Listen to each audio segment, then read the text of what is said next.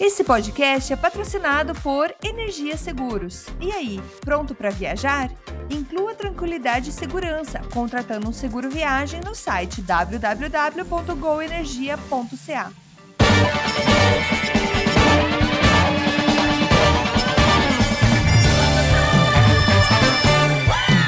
Saudações, humanos, e sejam bem-vindos ao Canadá Agora, o seu podcast sobre política, economia e atualidades daqui do Canadá.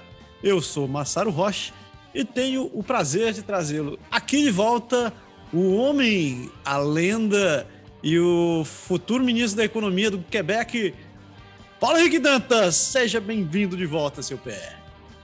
Fala Massaro, de novo estamos aqui totalmente restaurado. Tive uns dias aí na nossa boa e velha Zona Leste Vermelha Itaquera. Fui fazer umas férias, mas estou de volta aí com muito assunto aí, que muito papo para a gente trocar aí nesses dias. Vamos que vamos. Ainda bem que você voltou, que eu tava começando a ser apedrejado já, velho. O pessoal, cadê? Não tem mais programa? Você solta aquela, aquela micharia daquele programa de contos e acha que isso é programa?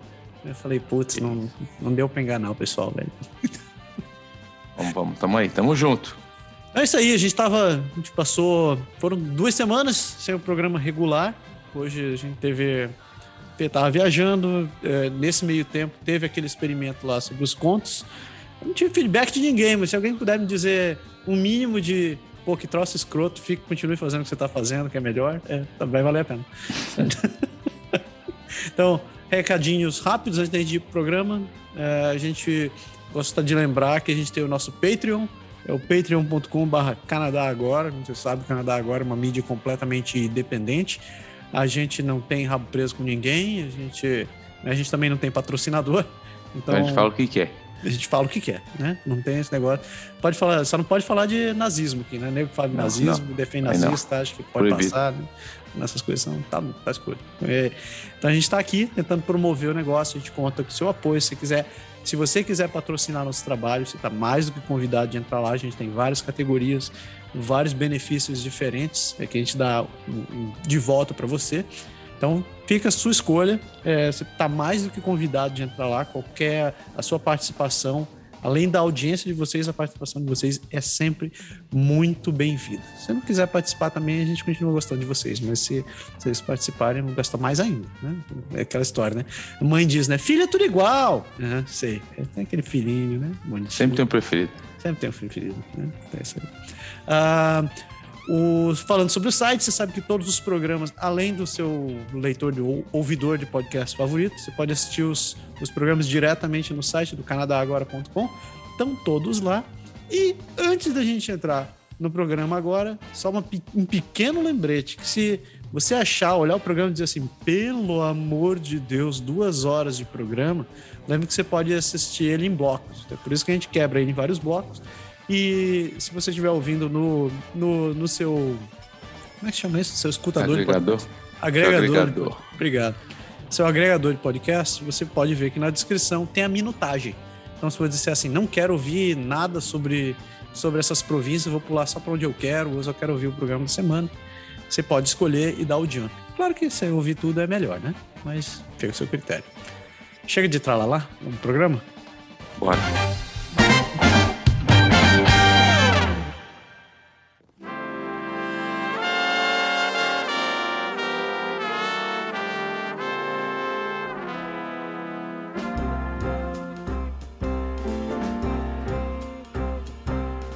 Amare usque ademare. Primeira parte. Então, essa semana a gente dividiu o programa em três blocos. Tem notícia padedel. Então, a gente vai fazer o seguinte. Nesse, nesse pequeno, primeiro bloco, a gente vai falar de Nunavut, Nunavut, dos territórios do Noroeste, Yukon, British Columbia e Alberta. No segundo bloco, a gente vai falar sobre as notícias nacionais, tem coisas grandes acontecendo. E na terceira, no terceiro bloco a gente vai falar de Saskatchewan, Ontário, Quebec, Newfoundland, Prince Eduardo, eh, New Brunswick e fechamos com Nova Escócia. Aí depois a gente continua com o O Canadá, que é o programa que vocês estão afim de ouvir, certo? Certo. Então, no mais delongas, uh, vamos lá, começando com a bela e gelada Nunavut, meu querido Pé. Querido Pé, Notícia de 22 de março: o governo de Nunavut resolveu incluir serviços de saúde para pessoas não binárias. O ministro da Saúde, John Main, anunciou no último dia 17 de março que o governo de Nunavut firmou uma parceria com o Centro Metropolitano de Cirurgia em Montreal para fornecer assistência médica para moradores de Nunavut transgêneros ou não binários. Né? Alguns desses serviços incluem, por exemplo, aumento de mama, contorno de tórax, esterectomia, vaginoplastia, faloplastia, além da terapia hormonal. A Secretaria da Saúde diz que esses serviços são apenas para quem é elegível. E não deixou muito claro exatamente o que significa ser elegível, mas é, deixou isso anunciado. As políticas, é, políticas como essa podem até ajudar a reduzir as taxas de suicídio no território, que por sinal é altíssimo e ainda muito mais alto com pessoas transgêneros e não binárias é, dentro, da, dentro do território. Mesmo com, com a presença desse tipo de política, ainda existem muitas incógnitas na questão da implementação que precisam ser preenchidas. Entre elas, seria como informar as pessoas que essas, essas opções estão disponíveis. Aquela velha história, né? Existe, mas se ninguém te contar, ninguém usa, né? Uh, um, um, outro aspecto importante da saúde eh, que, que eles querem levar em conta é, que o governo pode trabalhar é a construção de um apoio à comunidade queer em eventos de levantamento de bandeiras de orgulho LGBTQ. É, porque uma, a questão, uma questão importante dentro da cultura do território é a quebra do é a quebra desse desse preconceito, essa, essa pressuposição que existe dentro, da, dentro do território, diferente de, de, de cidades grandes como você pega Toronto, Montreal ou, ou Vancouver, onde existe já uma cultura de aceitação, existe um pensamento bem restrito dentro de, de Nunavut, ainda não tem muita aceitação que existem pessoas trans e muito menos que elas têm direito. Então, é um avanço interessante o governo Nunavut é, de estar tá incluindo essa, é, essa, esse direito para as pessoas Uh, mas enfim, é, é, o que eu sempre digo, né? Você tem que começar a andar, mas é bom que não pare, né? É bom que tenha um passo para frente. Você anda, mas tem que parar, mas é verdade, sim. E é que nem você falou, é, essa questão do queer, por mais que ela já é muito conhecida geral em, nas grandes cidades, a gente sabe que culturalmente as primeiras nações assim não é não é eles não veem o mundo como nós vemos então assim isso vai ter uma uma repercussão muito grande. A gente sabe que as pessoas precisam realmente de uma, de uma, de uma, de uma questão de saúde específica, eles precisam de, de alguns tratamentos bem diferentes do que é, a gente está acostumado no sistema de saúde, mas a gente sabe também que as primeiras nações já sofrem muito com as questões de saúde. Em outros programas aí, só para dar um exemplo, a gente falou uhum. que tem algumas comunidades aí das primeiras nações que não tem nem água potável ainda. Então, a gente tem uma ideia de quão longe estamos em falando de, de igualdade. Então, enfim, é, um, é como você falou, tem que começar, tem que ser o primeiro passo, tem que ser dado, mas ter muitos desafios, eu acho que, que, vão, que vão encontrar, principalmente por essa falta de estrutura para as primeiras nações que a gente encontra assim, nem um básico eles estão conseguindo. Imagina essas coisas mais avançadas que são os desafios do novo, do novo milênio. Aí vamos ver como vai desenrolar isso aí. Você falou até, você começou a falar um ponto interessante sobre isso daí, que é, na verdade todo esse processo de transição de sexo não é simples. É, você precisa ter um acompanhamento com psicólogo, você precisa ter uma, é, uma assistência e, e, um reconhecimento do teu processo. Então não é uma coisa assim, quero mudar de sexo, como algumas pessoas acham que é assim, ah, vou entrar no, vou entrar no hospital e vou mudar de sexo.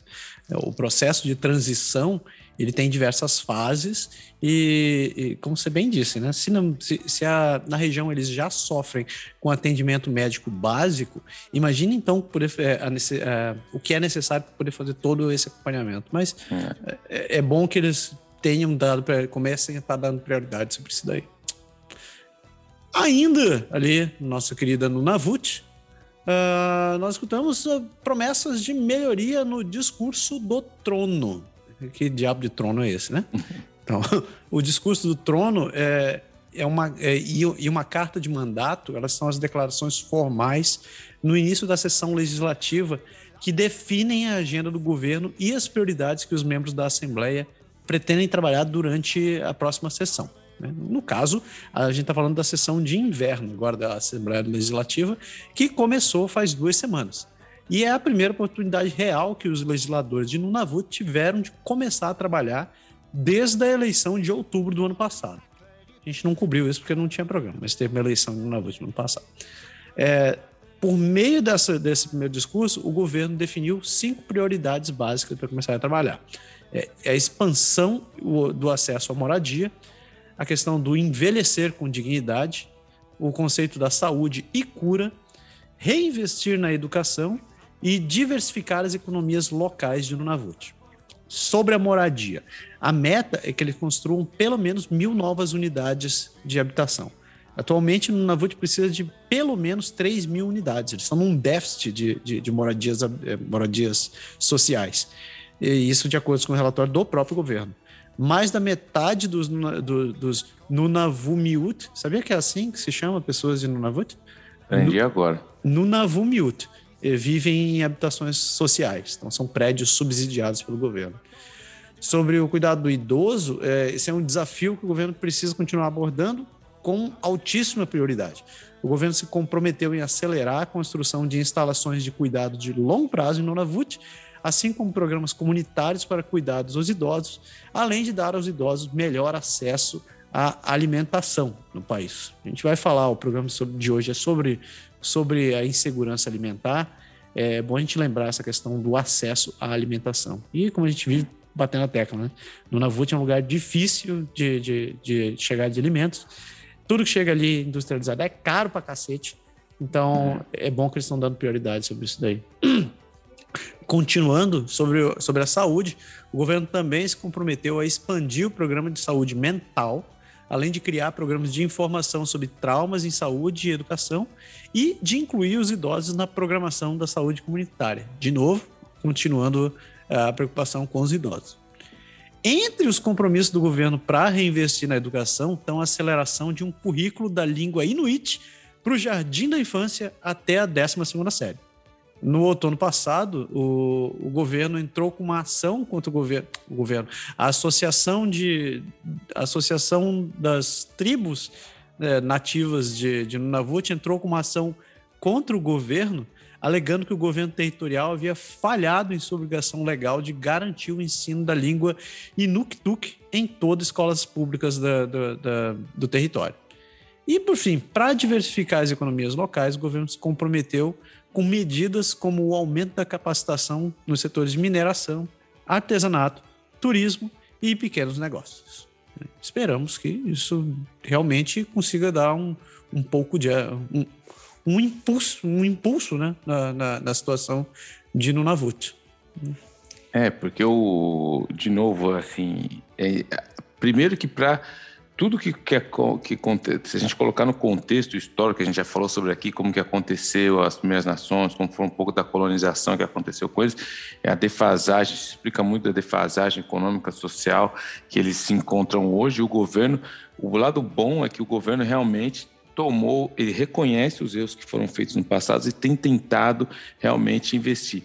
Só que tem um outro lado, que é o lado do contexto atual, que é preciso muito conhecimento e muita sensibilidade cultural para implantar certas coisas, porque coisas que seriam facilmente implantadas na nossa sociedade, na sociedade do, dos brancos, vamos dizer assim, lá é, um, é, é, muito mais complicado, porque existem contextos históricos, contextos religiosos que não podem ser implantados certas coisas. Então, assim, é um processo lento, é um processo que vai levar mais tempo, é um processo que precisa muito da participação das autoridades, porque nas primeiras nações funciona muito a partir do momento que o líder local confia no que vai ser feito, ele consegue passar isso para a comunidade, porque se não for assim, não passa. Então, assim, às vezes a gente olha, ah, mas caramba, os caras não fazem nada. Eles fazem, mas é que precisa ser aceito é todo um, contexto de respeito, porque eles não querem. Acho que é um dos maiores medos que o governo tem hoje é de realmente criar alguma, alguma fratura no, no nesse, em tudo que já foi criado na reaproximação que já foi implementada entre o Canadá e as primeiras nações. Então, por isso que eles vão assim realmente bem devagar, com bastante aconselhamento, escutando, porque eles querem, na verdade, que a decisão seja da, do povo das primeiras nações para depois não voltar, não voltar atrás no tudo que já conseguiu avançar antes daí. Mas legal, bem legal mesmo. Falou tudo. Seguimos ali, seguimos em direção a oeste, pegamos um trenó de cachorro, aproveitando o final do inverno, que ainda dá, dá, dá para andar de trenó de cachorro. E chegamos lá no Grandes Lake Lave, onde ali em Northwest Territories descobrimos uma parada pesada, onde RCMP desmantelou uma rede de cocaína em Yellowknife. A, a, cocaína tem sido um problema em muitas comunidades no, na região dos Northwest Territories, no território noroeste. De acordo com a própria RCMP, na terça-feira, né, o último, último dia 22, uma investigação Yellowknife descobriu 70 mil dólares em dinheiro como pro, que, que foram categorizados pela, pela RCMP como produto de tráfico de drogas, além de 20 blocos de cocaína e uma quantidade de e uma certa quantidade de cocaína em pó, além de equipamentos para refino de droga. Vou abrir um parêntese aqui, que é interessante que a RCMP não tem a cultura da, da, da, polícia da polícia civil brasileira, né, que fica fazendo escultura com apreensão de cocaína, né? Se eles aprenderem a fazer um negócio desse, ia ser interessante. Fechando meu parêntese. Uh, quatro pessoas foram processadas, três deles entre 18 e 20 anos e um homem de 49 anos a RCMP, a RCMP não é, disse que os suspeitos acusados, como resultado dessa investigação, eles acreditam que estejam coordenando o envio de cocaína para os territórios de Noroeste e para Alberta.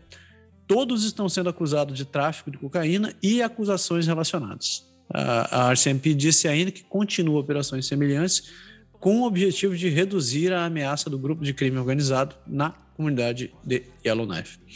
E, novamente, né, é uma parada, é uma parada que a gente bate na tecla aqui, que a questão do consumo de droga é muito grande dentro dessas regiões. Uhum. E, e, isso é consequência direta da, da questão social né, da, das pessoas. Então, com a falta de com a falta de acesso e a falta de perspectiva, as pessoas acabam caindo para o consumo de drogas. Então você vê é, desde jovem o pessoal já começa com, com cigarro, maconha, álcool. Quem não consegue ter acesso daí toma até. Como é que chama aquilo ali? Xarope para tosse. Eu já vi vários casos é. daí. O pessoal fica viciado em xarope para tosse. E a tendência é a escalada, né? Então você acaba caindo nessas histórias, né? É, no, no, no, aumento do consumo de drogas ou, ou caindo por drogas mais pesadas.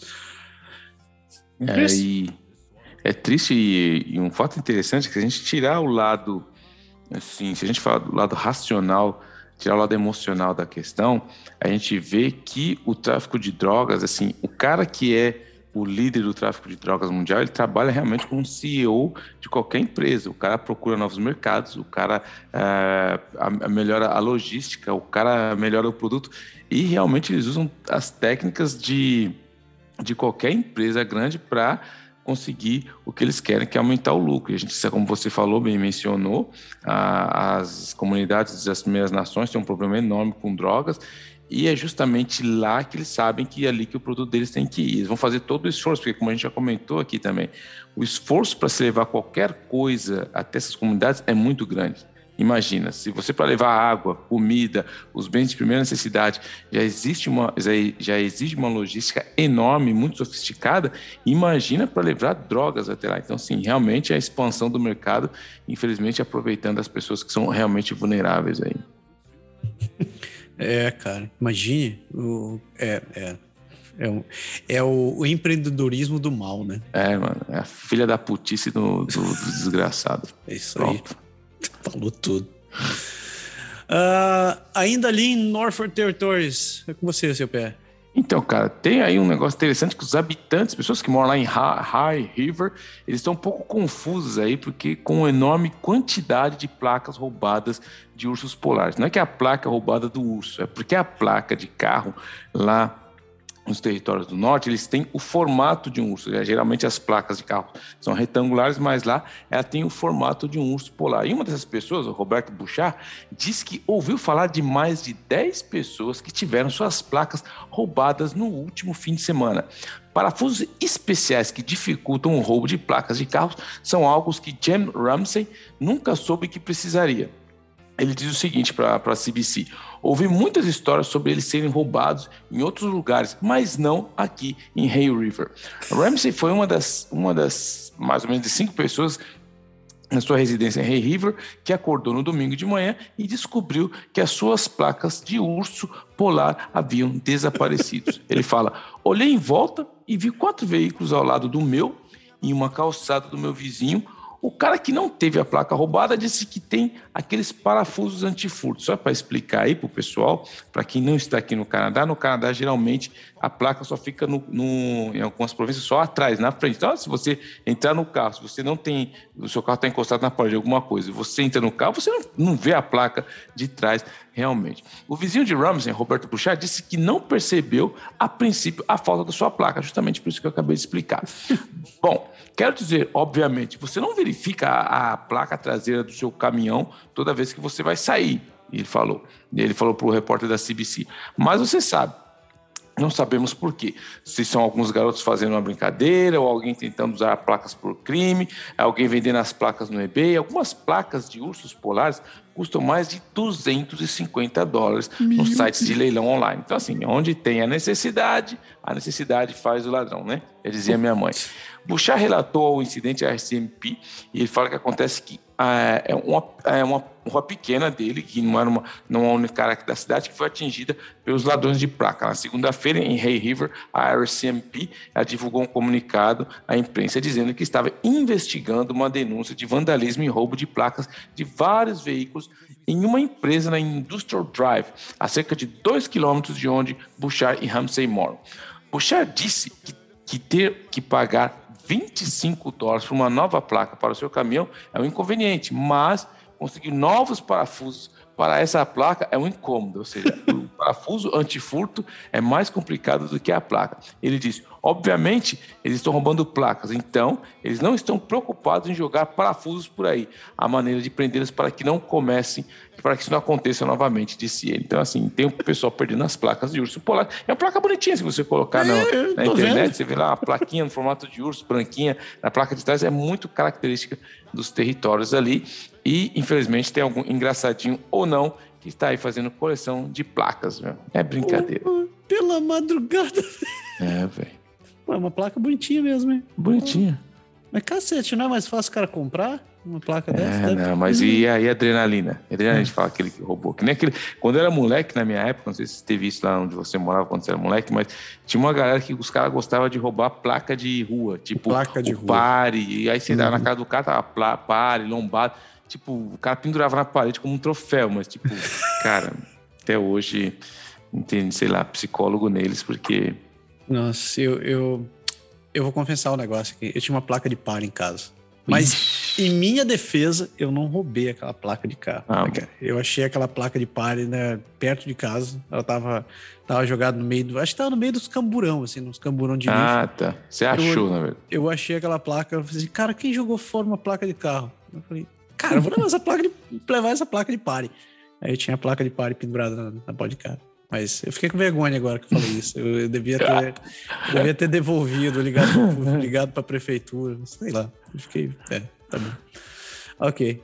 Uh, ainda nos territórios noroeste, investigações continuam sobre caça ilegal de caribus. Você sabe o que é um uh, caribu, meu querido? Opa, bicho grande, daquela, tem aquela aquela panache enorme ali. O bicho é gigante, velho. O bicho é, é bruto. É. Bicho bruto aqui. O bicho é grande. Também conhecido como rena. A rena. Também conhecido como rena, o caribu. Uh, na verdade, tem muitas espécies de caribu. Uhum. Quando eu vi essa notícia, fui pesquisar. Pô, tem muita espécie de caribu, velho. Tem muita espécie de caribu. Mas então, no caso aqui, a gente está falando do governo de, dos Northern Territories, diz que duas novas investigações sobre a caça ilegal de caribus foram abertas no final de semana. Eles acreditam que 42 animais tenham sido capturados ilegalmente nesta temporada ao longo da estrada da estrada de inverno de Tibet a Contouito, que se estende da, por áreas de migração de caribus até as três minas de diamante ativas no território. Uh, onde os animais foram encontrados é uma área de caça proibida, onde a caça é proibida. E ela é utilizada só com fins para ajudar a proteger e conservar o rebanho, cujo número está muito abaixo da média histórica. A caça de caribus é permitida na região, mas o governo exige que as pessoas evitem abaterem fêmeas. curiosidade aqui, a população de caribus, ou de renos, ela vem desaparecendo a ritmos alarmantes no Canadá. Nos meados dos anos 1990, o Canadá tinha uma, tinha uma população de cerca de 1,8 milhões de animais. Em 2016, eles fizeram um novo centro e descobriram que tinham menos de um milhão de, de, de caribus ainda. Viu? Caracas, mano. Cara, metade dos bichos em menos de, sei lá, 20 anos. É, é um troço. O ser humano é uma coisa que nunca para de me impressionar. Ah, e nunca vai parar. E assim, interessante que você vê que é, aqui no Canadá é muito cultural, né? A caça aqui é uma coisa que todo mundo é tipo, meu, normal, todo mundo faz. Mas você vê que a galera, quando não respeita os princípios da norma, que nem tem vários lugares, por exemplo, tem lugares que pode, nos Estados Unidos, você pode caçar, caçar jacaré. Mas tem uma época do ano, não pode pegar. Mas só que chega uma hora que o negócio vira, que a gente chama, né? É caça predatória. Todo mundo quer ter o, o, o seu bife lá, e aí quando vira vira selva mesmo, aí já era. Aí, infelizmente, é. acontece. Você vê uma redução drástica dessa, e o problema depois é para recuperar tudo isso, porque Nossa. a natureza não trabalha tão rápido quanto o ser humano destrói, né? É aí que, que vai entrar a questão da, da lei natural das coisas, né? enfim. Eu estava tava escutando um podcast do História FM essa semana, acho que foi do História FM. Eles estavam falando sobre o extermínio do, dos bisões na América, na América do Norte. Ah, tá. Cara, que troço assustador. É. Eles, eles, eles, pelas carcaças, pelos, pelos esqueletos dos bichos que eles encontram hoje, eles estimam que, que, que o América do Norte ali, aquele oeste americano, tinha cerca de 3 milhões de bisões, cara. No final do, do, do século, eh, do século XIX, tinham 52. Nossa. Não sou menino, 52 bisões vivos. É, não, foi, foi, foi feio o negócio lá. Eles fizeram uma tentativa de controle lá. Ele, e porque olha só como foi cruel. Eles, eles queriam a expansão para o oeste. Então a ideia que eles descobriram que os nativos, né, as tribos, se alimentavam dos bisões, dependiam uhum. dos bisões. Então chegaram assim, não, vamos matar bisão, assim eles não têm o que comer, eles é, morrem. Tem que comer, eles morrem. É. Cara, ser humano, meu, inteligência pura, gênio da raça. Caraca, velho. Uh, vamos lá, ainda na, na, sequência de territórios, vamos ali no, no, no, território mais próximo do Putin possível. É. Chegamos em Yukon. Yukon, onde uh, no último 17 de março as cidades começam a se preparar para receber a visita de visitantes com a reabertura das fronteiras. Olha isso, cara, lá em Yukon. Yukon, é bonito, né, cara? É bonito. Já falei, vão para lá, gente, vão para lá visitar. Pô, tem uma dica minha no final do programa falando sobre o Yukon, mas eu vou, vou guardar é, os spoilers. Guarda spoiler. Então, olha só. Yukon está se preparando para uma temporada turística internacional, agora que o Canadá, o Canadá relaxou as medidas com a fronteira com os Estados Unidos. Quem não sabe, o Yukon fica ali coladinho com o Alasca. E o Alasca é um lugar que os gringos adoram ir para passear de. É, para fazer cruzeiro. Nossa, como vão passear? Posso fazer um parêntese? Claro.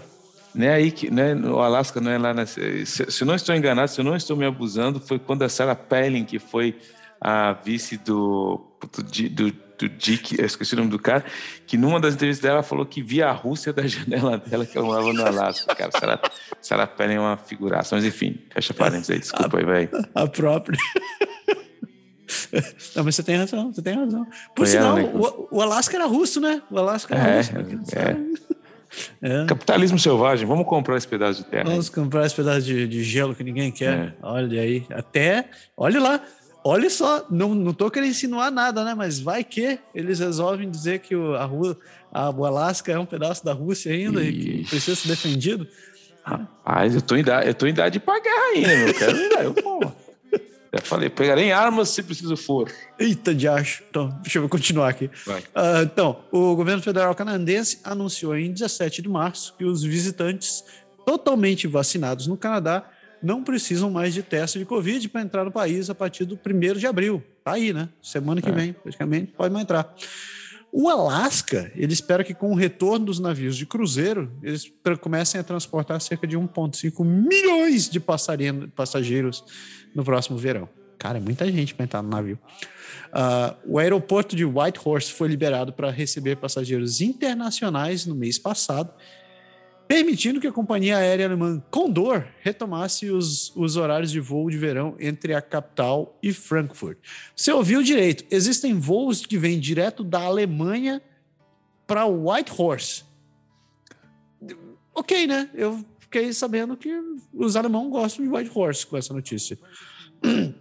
A, a mudança com, com as exigências de vacinação é, vai permitir que o tráfego na fronteira Alasca e o Yukon flua novamente, principalmente porque a temporada de navios de cruzeiro deve voltar com força total neste ano.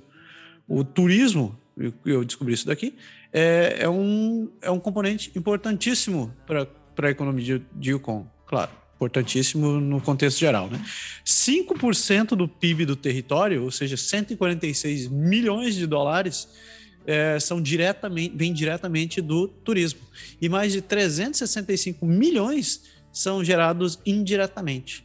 É, a, o território estimula que, estipula que 2.360 vagas de emprego, ou seja, 9% do mercado de trabalho no território, é, é, devem ser preenchidos. E com salários que chegam a 33 dólares a hora que é mais que o dobro do, da média de, de, de Ontário. Caramba. 33 pila para trabalhar na indústria de, de turismo em Yukon. Olha só, quem está pensando em mudar de carreira, Yukon está ali, né? Ai, bem, tem, tem, bem tem gostar de ficar no navio balançando ali, né? Porque ali o turismo naviozinho é sinistro. Uh, uh. E ainda ali, Yukon, para fechar essa, os, os três grandes territórios, a gente tem que Whitehorse quer sediar o Canada Winter Games. Opa! Notícia do último 20 de março. O comitê de Whitehorse quer trazer os Jogos de Inverno do Canadá de volta para o Yukon 20 anos depois da cidade ter sido sede dos Jogos a última vez. A meta é que os Jogos de 2027, tá aí já, né? Cinco aninhos. Tá aí. Dá para treinar? Dá para, ó, lá. Dá para treinar. Quem sabe não rola aquele time, aquele time de hockey brasileiro canadense. Ou de curling. Ou de, de curling. curling. Olha aí, ó. Olha nós lá. Vamos ver. Quem tiver afim, estiver escutando o programa, fica aqui o convite. Estamos prontos, eu e o Massaro, para levar a primeira delegação de brasileiros na, nas próximas Olimpíadas de Inverno em White Horse. Curling eu me garanto, hein? Agora, hockey, você vai ter que me ensinar a patinar. Opa, tamo junto. Então, a, a meta, como diz, 2027, e o comitê de candidatura já enviou um pacotão de informações que vão ser é, com toda a parte de revisão técnica para o Conselho de Jogos do Canadá. Os representantes do conselho vão visitar o White Horse no dia 28 e 30, 29 e 30 de março, né, semana que vem aí, é, para uma visita é, nos locais discutidos no relatório deve ser as instalações que eles, eles estão é, pondo à disposição. O relatório e as visitas ao local são o primeiro passo na avaliação da candidatura de Whitehorse para os Jogos. O segundo grande passo deve ocorrer em setembro, quando o comitê deve enviar suas informações abrangentes para a revisão da comunidade. Depois que todas as informações forem avaliadas, o anfitrião, o anfitrião dos Jogos de 2027 vai ser anunciado em novembro de 2022. Fique atento, hein? Mas vai que White Horse sai. Não pode perder as datas. O, os jogos duram geralmente duas semanas e tem, e tem entre 16 e 19 esportes, trazendo 3.600 participantes, incluindo atletas, treinadores, gerentes, coaches e etc, etc. Os próximos Jogos de Inverno no Canadá vão ser em fevereiro e março do ano que vem, na Ilha do Príncipe Eduardo. Cara, deve nevar pra dedéu na Ilha do Príncipe Eduardo, mas eu queria. Fiquei curioso para assistir os jogos lá agora.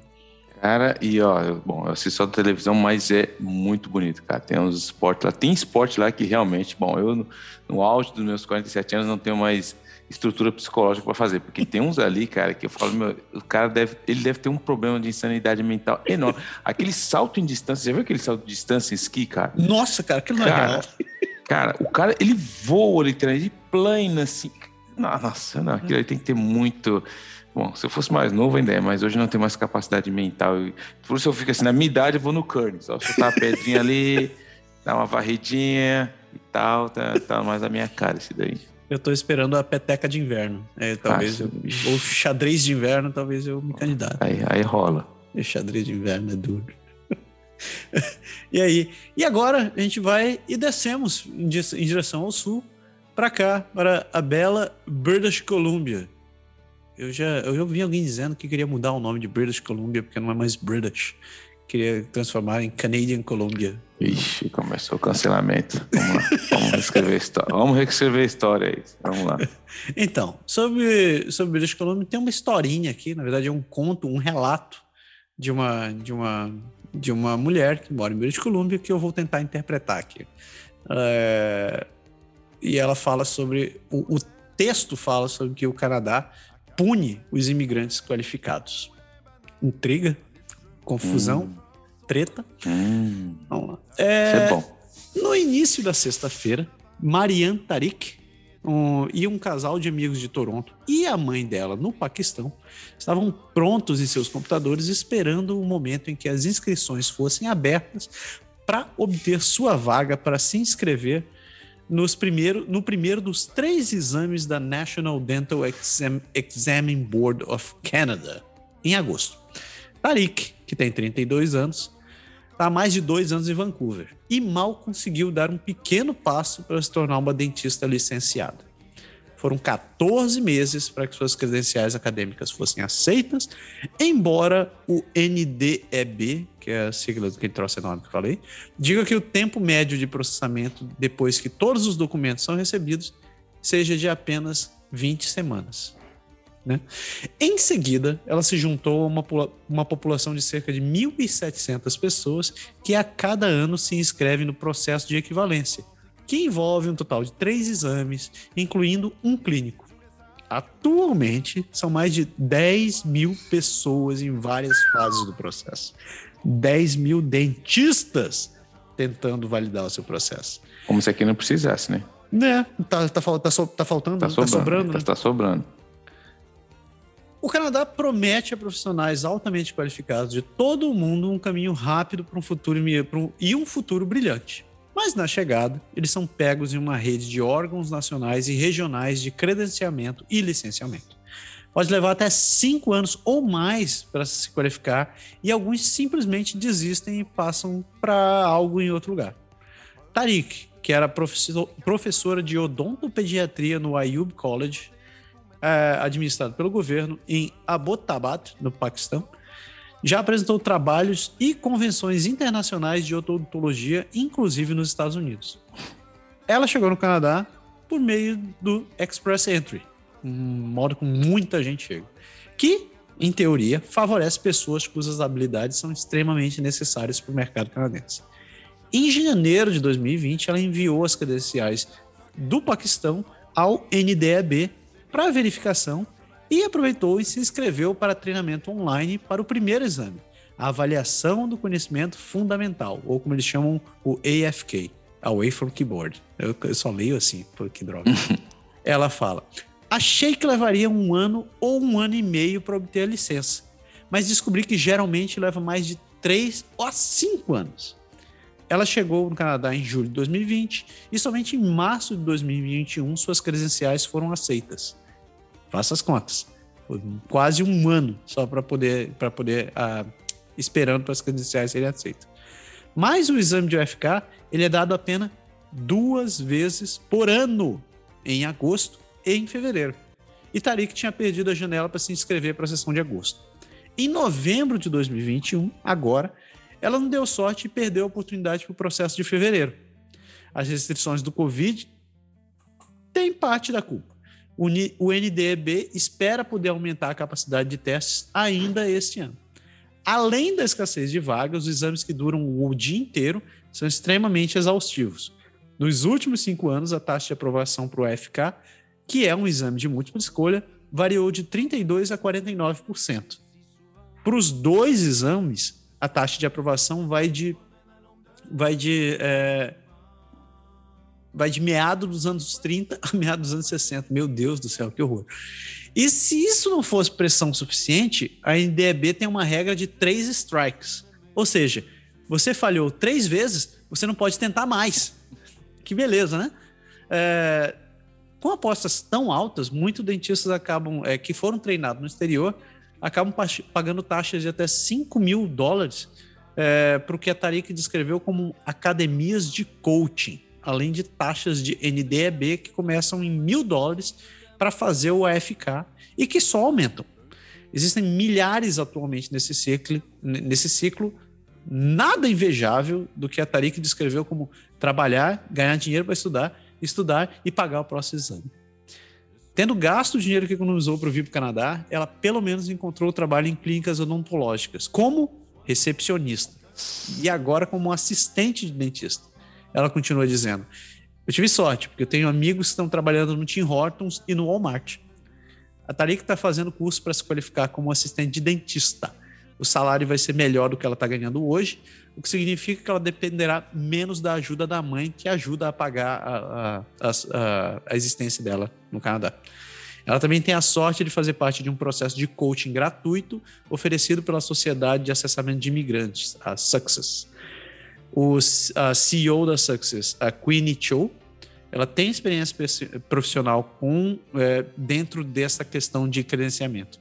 Ela é formada como enfermeira na Grã-Bretanha e trabalhou com uma equipe de transplantes e cuidados intensivos. E ela disse que era humilhante ter que provar a sua capacidade de aplicar injeções enfiando agulha em uma laranja. É nesse nível que os profissionais são avaliados. Ela disse: a Cho continua dizendo: queremos atrair talentos por meio da imigração mas não criamos um, um ambiente onde eles possam praticar. Definitivamente, precisamos de um sistema que seja perfeito, com menos barreiras, incluindo ajuda financeira para os exames necessários. Entre as entre todas as muitas críticas ao sistema de credenciamento do Canadá, é, apenas, tá que apenas as credenciais de instituições do mundo branco da língua inglesa são consideradas boas o suficiente. A Cho continua dizendo: não sei se é uma forma sutil de racismo, mas precisamos olhar para o racismo sistêmico que ele pode estar sendo criado. Por negligência ou design, o sistema de credenciamento caro e fragmentado está criando uma subclasse. Em vez de trabalharem como dentistas, médicos e enfermeiros e profissionais de saúde formados no exterior acabam trabalhando como assistentes, associados e auxiliares. Nos últimos 20 anos, a Statistics Canada descobriu que o número de imigrantes que se tornam cidadãos canadenses caiu mais de 20%. Existem várias razões para isso, e isto é provavelmente um deles. É, cara, só li verdades, só escutei verdades, né? Como diria. É, é, é, é duro isso daí. É, não pode deixar, a gente já entrevistou. A gente já entrevistou dentistas, enfermeiros e médicos que contaram a, a a trajetória deles aqui. Todos falam que era foi um troço completamente doloroso, não foi fácil, foi complicado. É, gente que tinha um gabarito muito bom no exterior, né, que é fora, fora do Canadá. Gente que tinha doutorado, que apresentava papers em lugares, que tinha experiência de anos é, na, na, no, no mercado de trabalho. Tinha inclusive trabalhado em outros países, mas que chegavam aqui passavam por esse funil like, é, doloroso like, e humilhante, eu diria, para poder comprovar a habilidade que eles têm. Eu, eu, eu não sou contra que, que tenham validações. Eu acho que validações fazem parte de qualquer lugar. Você precisa saber se o, se o cara sabe fazer aquilo que está dizendo. Mas imagine você, você ter todos os seus anos de experiência no lugar, chegar aqui e dizer, cara, eu sou doutor nesse negócio, eu apresentei papers no país aqui ao sul de onde você está. Você está me fazendo realmente ficar aplicando uma injeção numa laranja aqui? Isso é, é real? Né? Então, é, é, desmotivador em alguns pontos.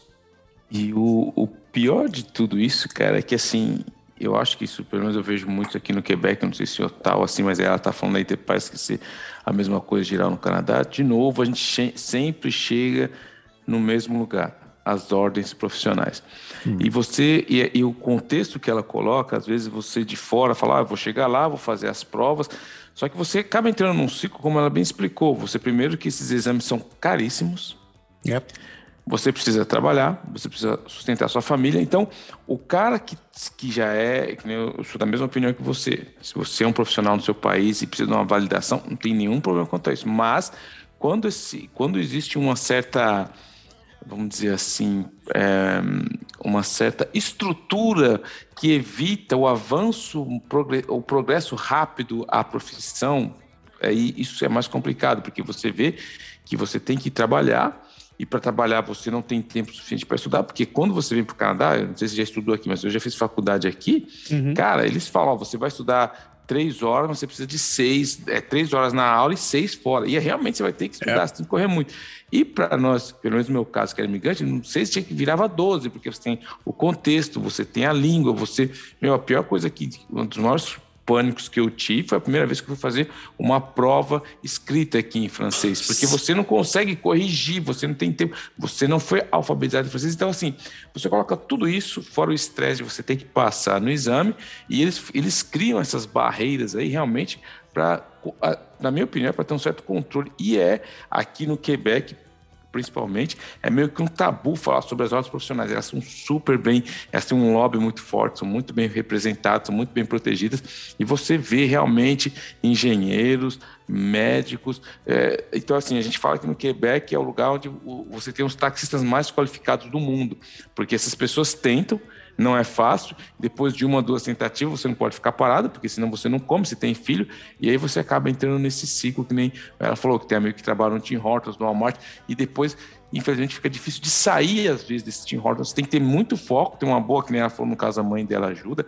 para conseguir sair, porque, infelizmente, muitas pessoas super qualificadas nessas áreas que realmente o Quebec e o Canadá precisa estão aí em lugares simplesmente por causa dessa bu burocracia sem fim que para mim tem toda uma intenção por trás disso. Mas enfim isso é minha minha humilde opinião. É, é. Eu, eu, eu digo que eu sou eu tenho, tenho muito privilégio dessa vida né? Um, um, um deles é, é a questão da minha profissão. Trabalhar com TI você não hum. precisa passar por nenhum desses processos mas é, é, é humilhante você ver. É, eu me sinto humilhado pelas outras pessoas, de ver gente que eu conheço que, é. que tem capacidade, que tem, que poderia estar tá contribuindo, que realmente investiu na vida para estar tá vindo para cá e precisa estar tá passando por, por um, um, processo dele, como você disse. Às vezes você você fica esperando para poder fazer um exame e enquanto isso você fica trabalhando no Walmart como empacotador. Ah, isso é humilhante, tipo, cara. Não, não é um trabalho, não, sem querer desmerecer o trabalho. Não, não, não. Não, não, não, não é, é porque eu acho que.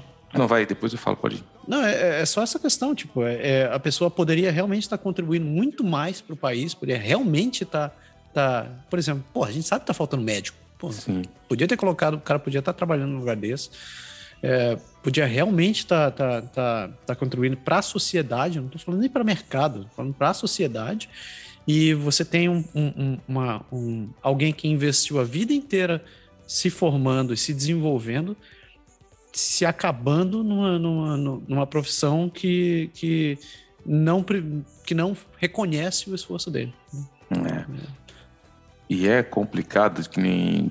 Eu, eu no caso, eu fiz a, a, eu, eu fiz a profissão de que é o cara que não sabe o que quer fazer da vida. Eu fiz administração no Brasil. Quando você não sabe o que vai fazer, faz administração, cara. Só que quando eu trabalhava num banco no Brasil, o que acontece? Administração você pode fazer tudo num banco. Você pode ser analista financeiro, você pode ser gerente, você pode, administração você pode trabalhar com seguros. E quando eu vim para cá, Aqui é muito mais segmentado. Por exemplo, se você quiser trabalhar na área de seguros, tem que ter o cursinho específico de seguros. Se você quiser ser analista financeiro, tem que ter o cursinho de analista financeiro. E aí, quando eu entrei no banco, eu estava trabalhando na área de, de compliance e, e, precisava de um curso, eu quisesse ser conselheiro, subir e tal. Tinha um curso que é o curso da, de valores imobiliários, que é o curso que você faz aqui para ser é, conselheiro financeiro. Você precisava ter esse curso para a vaga que eu queria. E eu fui tirar esse curso na CCVM, que é um curso caro. Primeiro, você paga mais de mil dólares no curso, e são duas provas. E, e, é interessante, porque quando ele fala assim, é, parece mais ou menos a estrutura aqui. O curso você faz duas provas. Só que tinha essa coisa do True Strike também. True Strike out. Você faz a primeira. Se você, se você tiver na segunda, mas você repetiu três vezes, você zera o processo. Que, então, ou seja, se você passou na primeira e depois. Meu, e é um estresse, chega lá, fazer a prova, tem um tempo. É estressante. E olha que a minha profissão é, era justamente para ter um curso de, de para trabalhar no mercado financeiro aqui. Não era para ser nenhum médico, nenhum dentista. E já tinha todo um estresse. Eu lembro que fazer a prova falar, caramba, você já vai com aquela. Se você repetir, você vai ter que fazer de novo, se for na terceira vez. Então, ou seja, tudo isso aumenta o estresse, tudo isso tem um custo que não é barato. E agora você imagina alguém que, que precisa fazer aquilo, mas ao mesmo tempo você olha para o lado, você tem dois, dois filhos para alimentar, você fica entre a cruz e a espada. Assim, assim. Eu acho meio desumano esse, esse, tipo de tratamento das pessoas. E é lógico, a gente entende, tudo bem, a medicina tem algumas varianças, mas o jeito que eles colocam parece que todo o estudo que o cara fez na medicina, ele chegando aqui, ele é tipo um imbecil que não sabe o que tem que fazer. E não é bem assim. Muito pode ser aproveitado, muito pode ser usado dessa pessoa, mas parece que essa estrutura aí é criada meio que para essa bloqueada mesmo no avanço do, do cara, enfim.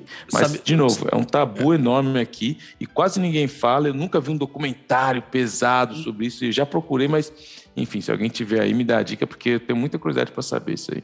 Sabe o que é o mais cruel disso? Todos os processos de imigração, eles são feitos valorizando a sua profissão. Dizendo, é. não, não, sua profissão está em necessidade no Canadá. E você passa por isso. É, eu, eu conheci muita gente quando eu vim para cá, em 2009, e aí é, eu estava aqui um tempo e tinha uma colega minha que falou que ela perguntou: Putz, você está aí no Canadá? Que minha irmã estava querendo ir e tal. Aí eu conversei com a irmã dela, que ela queria algumas dicas, mas ela falou: Ah, mas sei lá, mas esse negócio aí não é, não é meio mentira. Chegar aí eu não vou conseguir ser engenheiro. Eu falei: Não, você vai conseguir. mas assim, você vê que existe toda uma já um mito por trás disso daí que vai além das pessoas que estão aqui, mesmo pessoas que estavam lá começando o processo.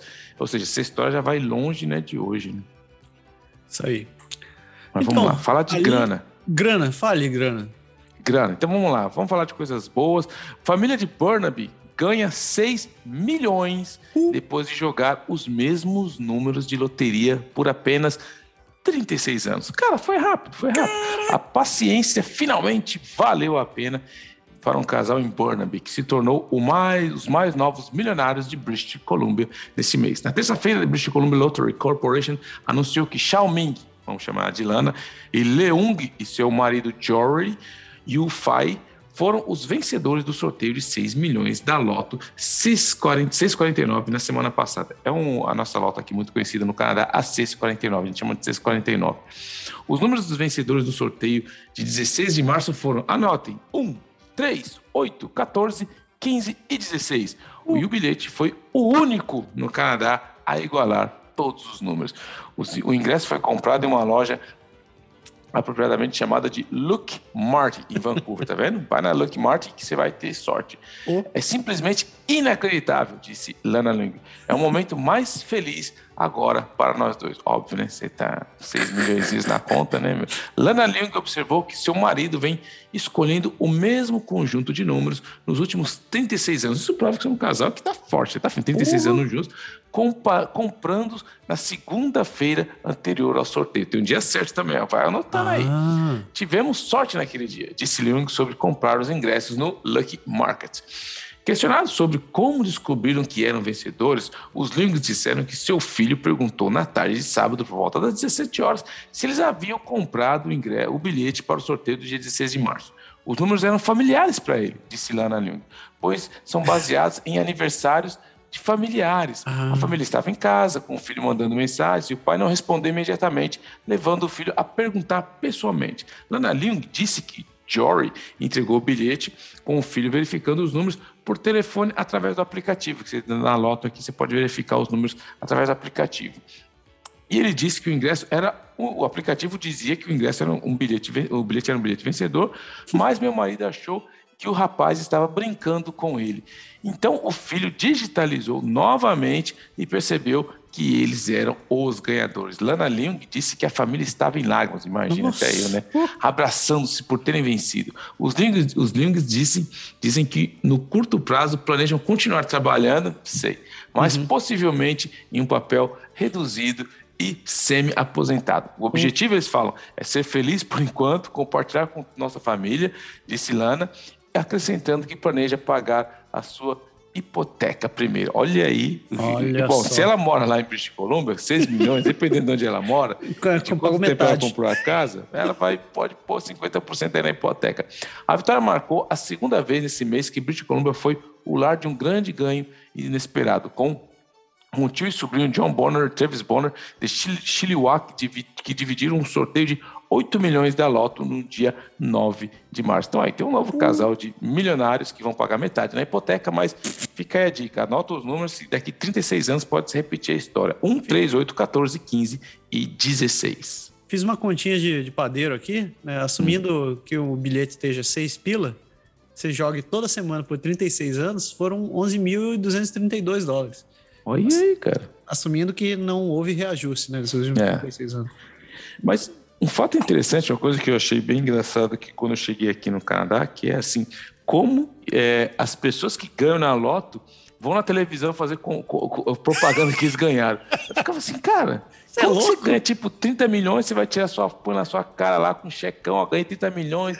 E você entra no site da Loto Quebec, dessas lotas, tem lá o ganhador segurando um cheque, você fala, cara, todo mundo sabe onde você mora, né? Todo mundo tá vendo sua cara. É, cuidado, se fosse lá no Brasil, porque quando eu cheguei no Brasil, eu não sei se você está sabendo que tem a. Como que a gente fala? A gangue do Pix, que agora tudo é o Pix. Então tem gente que já anda sem o celular, porque os caras sequestram você, pegam o Pix só para tirar dinheiro da sua conta. Eu falei, caraca, velho. Tem é, isso agora? Tem isso, tem isso. A gangue do Pix. Fala, meu, cuidado. Você fala, meu, lascou, tô no Brasil. Eu não tenho nem documento, não tenho nem conta aqui. Se o cara pegar o celular e não tiver Pix, o cara vai me matar, velho, porque eu não tenho Caraca, nada. velho. Não tem, nem, não tem nem como mentir. Se eu fosse louro do olho verde, podia simular um sotaque. Não, brasileiro, gringo, eu, gringo. Mas não dá, mano. Negão, os caras iam falar, não, negão, você, você é daqui da área da ZL. Cadê o Pix? Já ia, já ia zoar, mano. Que sacanagem. É, mano. Pô, gangue do Pix, que troço tenso. tenso. Então, saindo de British Columbia, a gente vai ali, nossa última parada desse primeiro bloco. É, chegamos em Alberta, Alberta, onde a província descobriu que eles precisam agir para não perder mais talentos. Olha que, que pérola, né? 22 de março.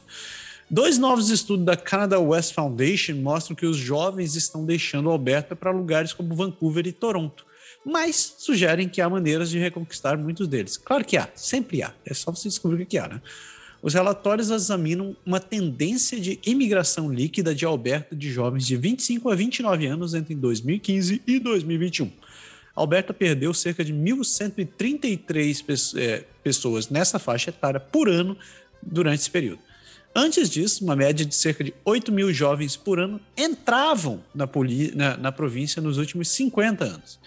Alberta atraía pessoas dessa faixa etária graças, em parte, a uma economia forte e inúmeras oportunidades de emprego. Né? Sabe, mercado de petróleo, galera ali estava ganhando dinheiro. Mas, para essa nova geração, um bom trabalho é apenas o começo a pesquisa mostrou que eles querem é qualidade de vida. Já ouviu essa história? Eles querem atividades ao ar livre, trânsito, arte, cultura, esportes, recreação e um senso, e um senso de inclusão são importantes para os jovens de hoje. E é isso que parece atraí-los para outras cidades. Mesmo os custos imobiliários relativamente baixos de Alberto baixos. Hum. Não, não, são suficientes para compensar. Baixos. Os caras estão comparando com quem? É, há também evidência de que os jovens canadenses são menos propensos a iniciar um negócio ou trabalhar em um negócio in, incipiente, apesar da reputação de empreendedorismo das prairies. Os níveis de empreendedorismo entre canadenses de 18 e 34 anos são mais baixos do que no resto do Canadá. Porra! Os habitantes de Alberta, nesta faixa etária, são menos propensos a se envolver em uma startup anônima ou negócio inicial do que os canadenses na mesma, na mesma faixa etária. Um terço da população da província de Alberta vai ter 65 anos ou mais nos próximos 15 anos. Um Nossa. terço. Isso um aí. terço. O vulgo 33%. Pois é. Então, imagine, velho. Se Gente 33% é, tá acima disso e outro 33% é criança, quem vai ter que trabalhar pra dedéu nesse lugar. É, meu. Sai fora. Fecha aí. Cara, boa notícia. Vamos lá. Como você, se você traz notícia ruim, eu vou trazer notícia boa. Mulher de Edmond se oferece para limpar ca casas de graça, tá vendo? Sempre Olha. tem a boa samaritana. Bom coração. Uma mulher de Edmonton recebeu uma resposta quase instantânea quando ofereceu seus serviços de limpezas gratuitos para pessoas com problemas de saúde mental ou física. Em apenas quatro dias, Kelly Bartley recebeu 45 pedidos de um serviço gratuito de limpeza doméstica. Em seu post no Reddit, Instagram e suas páginas sociais pessoais, a jovem se ofereceu para limpar casas inteiras, um único cômodo ou realizar outras tarefas. A própria Kelly Bartley sofria de ansiedade. Ela disse que não era fisicamente capaz de lavar suas roupas ou fazer tarefas domésticas. Ela disse: também sei por experiência própria como é fácil ficar para trás e não poder ter um espaço limpo quando você está mentalmente doente e como isso pode ser esmagador. Eu só quero tirar esse estresse de suas vidas, ela disse. Em seu post, ela disse que não pode prometer uma casa brilhante e impecável, mas, mas pode fazer toda a lavagem de louça, tirar o pó, limpar os pisos, rodapé, arrumação e deixar o espaço para a vida o mais bonito possível. Isso aí foi uma, uma iniciativa muito bem-vinda, porque a Kelly ela ficou surpresa com as respostas à sua mensagem. Ela limpou uma primeira casa, no dia seguinte a sua publicação, e ela falou: pensei em ajudar duas outras pessoas duas ou três pessoas. Ela falava, só vai ser um negócio rapidinho. Stacey Brayton, de 44 anos, foi uma das pessoas que responderam ao anúncio. Em 2018, ela foi diagnosticada com síndrome de God's, God, Pasture, uma doença autoimune que ataca os rins e os pulmões. Um homem de 40 anos está em diálise há quatro anos e o que é fisicamente e mentalmente exaustivo. Stacey Brayton diz que normalmente só tem energia para uma hora e meia por dia, o que não é suficiente para limpar sua casa de cinco andares. Caramba, também, né, meu? Fala sério. Caraca. É um peso que foi tirado dos meus ombros. Quatro anos de estresse se foram, diz a senhora Beiton, agora com a ajuda da nossa grande amiga Kaylee. Kaylee Barkley voltará ao trabalho em breve, porque ela está fazendo de maneira, é, é, como se fala, voluntária, voluntária. está com a palavra em francês, mas benevolente, mas de maneira voluntária mas devido à alta demanda, ela planeja continuar ser voluntariando várias vezes por semana. Então, ou seja, a pessoa aí que passou por esse problema, entendeu? Viu uma oportunidade de ajudar outras pessoas, não vai achando você aí, falou, pô, beleza, tô com um tempinho, vou ligar para ela. Não, não, não, não, não vai, ela não vai. Ela vai para pessoas que têm problemas realmente, que têm uma dificuldade, seja ela física ou mental. Grande, parabéns e vai aqui toda a minha admiração e meus aplausos para Kelly Bartley por essa iniciativa. Parabéns para Kelly. Oh, muito bom.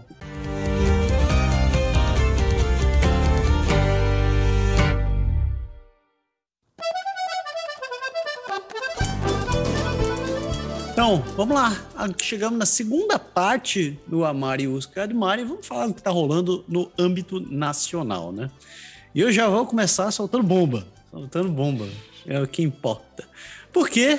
porque esta semana o excelentíssimo presidente da República, é, excelentíssimo primeiro-ministro, primeiro-ministro ah. Justin, Justin Trudeau. O Justão, o Justão. Eu adoro essa piadinha. Né? Você, que, você conhece, é? Você é Justin Trudeau. é piadinha tosca que francófonos entenderão. então, uh, Trudeau anunciou uma aliança com os NDP, os Novos Democratas. É isso aí. Os liberais e os Novos Democratas fizeram um acordo que, se mantido, manterão o presidente, o, o, o atual primeiro-ministro Justin Trudeau no poder até o final do atual parlamento, em troca de progresso nas prioridades de longa data do NDP. O Trudeau anunciou que o acordo de confiança e fornecimento, né, supply and uh, Trust and Supply, foi negociado e entra em vigor imediatamente e vai permanecer em, em, vigor até junho de 2025. O Canadá fará, vai fazer com que o caucus do NDP sustente o governo em futuros votos de confiança e os apoie em quatro orçamentos, em troca é, do progresso antes da próxima eleição em várias questões políticas importantes que são prioridades compartilhadas entre os liberais e os NDP. Eu vou listar os quatro, eu vou, eu vou listar vários deles, depois eu vou, depois eu vou fazer os comentários. Então, entre o acordo, inclui o lançamento de um novo programa de atendimento odontológico para canadenses de baixa renda, começando com menores de 12 anos em 2022, expandindo para menores de 18, depois idosos pessoas com deficiência em 2023 e finalmente a implementação completa até 2025, sem copagamento para quem ganha menos de 75 mil por ano. Isso aí é o tal do, do é uma extensão do Medicare, mas para a questão odontológica. O segundo ponto é avançar em direção ao Programa Nacional Universal de, de Medicamentos, aprovando a Lei Canadense de Cuidados Farmacêuticos até o final de 2023 e em seguida, encarregando a Agência Nacional de Medicamentos de desenvolver um formulário nacional de medicamentos essenciais e um plano de compra em massa até o final de 2025. Também bacana. Né? Hoje, é, o, a questão dos medicamentos, nem todos os medicamentos, apesar da saúde ser gratuita, né, gratuita assim, é, universal, os medicamentos não são. Então, um, o que acontece é, se você trabalha para uma empresa e você não tem um seguro medicamentos, você precisa pagar o medicamento full, full do, seu, do seu bolso. E não tem essa história de que o medicamento é genérico, como tem no Brasil, que acaba sendo mais baixo. Apesar de que no Brasil o medicamento genérico está quase o preço das coisas também. Né? Mas é, você, você precisa, para ficar é, interessante para você, você, você precisa ter um seguro medicamento, que geralmente é dado pelas empresas, para poder subsidiar parte do, do, dos custos com medicamento. Alguns seguros eles pagam até integral o custo do medicamento, mas em geral não é, não é a regra. A mesma coisa vale para atendimento odontológico.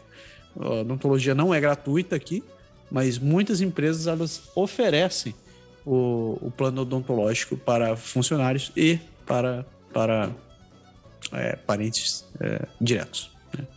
Tal. Uh, continuando sobre, o, sobre as condições do acordo, eles também, ele também prevê é, avançar uma série de medidas destinadas a essa acessibilidade e custos de moradia, incluindo uma carta de direito dos compradores de casa e uma lei de aprendizagem precoce e cuidados infantis. Eu juro que não entendi essa segunda parte, o que, que isso tem a ver com o custo de moradia, mas e eu não consegui achar informações sobre esse troço. Estou curioso para saber o que, que tem a ver a lei de aprendizagem precoce e cuidados infantis com acessibilidade e moradia. Mas eu vou procurar depois. É, outra cláusula é prosseguir com políticas e programas destinados a combater as mudanças climáticas. Ok, essa história já está rolando faz muito tempo. Garantir que os apoios aos trabalhadores sejam implementados, incluindo o apoio aos sindicatos e o início iminente da política de licença médica remunerada de 10 dias. Né? Não é todo mundo que tem. Investir mais na renegociação, da reconciliação indígena, incluindo o apoio ao sobrevivente de escolas residenciais. A gente bate nessa tecla desde que esse programa começou. Melhorar a equidade no sistema tributário, abordando os lucros obtidos entre grandes bancos durante a pandemia. é, Jack Mitzin, esse cara. e finalmente, o último acordo que eles querem é eliminar as barreiras à participação democrática, explorando maneiras de expandir como as pessoas podem votar, como melhor, melhorar a votação por correio e potencialmente permitir o período de votação de três dias. A história de fazer o. o, o é, não vou nem comentar isso aqui, mas enfim. Você tem algo a comentar antes da gente continuar batendo aqui, meu querido Pedro? Não, eu vou comentar no final. Eu vou comentar, termina aí que depois eu, eu, eu solto a Lucy. A referência do Walking Dead, hein, pra quem oh, muito entendeu. Bom, muito bom. Uh, então, o NDP disse que ainda planeja agir como um partido de oposição e vai continuar pressionando para que o governo faça mais do que faz parte, é, mais do que faz do que uh, parte desse acordo. E se não, se, acontecer, se algo acontecer ou não, ambos os lados estão livres para se afastar do acordo. Ou seja, assim, olha só, tá aqui, beleza? Vamos, vamos tentar continuar. Se der errado, hum, não garanto nada. Desde que os, os, liberais viraram minoria em 2019, depois das eleições desastrosas convocadas pelo primeiro-ministro, o NDP muitas vezes foi o principal aliado do governo, vo, é, votando para apoiar várias iniciativas, mas esse apoio nunca foi formalizado. Assim dizendo, o NDP é praticamente o liberal, é. mas eles são. Eles é a sucursal do liberal. É a sucursal do liberal. É, um, é, é a junção do, do laranja com o vermelhinho agora. é laranja vermelho não dá vermelho. É. Ah, enfim. Dos 338 assentos do parlamento, os liberais têm hoje 159. Depois os, os conservadores têm 119. É o nóis. Bloco Quebecois tem 32. E o, o NDP tem 25. Bom, os verdes têm dois e tem um cara lá que é o que é o Independente. Eu nunca lembro quem é o Independente. Antes, antes era o Maxime Bernier, o cara Não, mas não, sumiu. Então, com essa aliança, o governo vai ter a maioria, definitivamente. Então, vão ser 159 mais 25, nós estamos falando de 184 assentos. O que dão para eles é, mais da metade dos, cento, dos 338. Ou seja, eles conseguem passar, passar o, que eles querem, o que eles quiserem nessa história.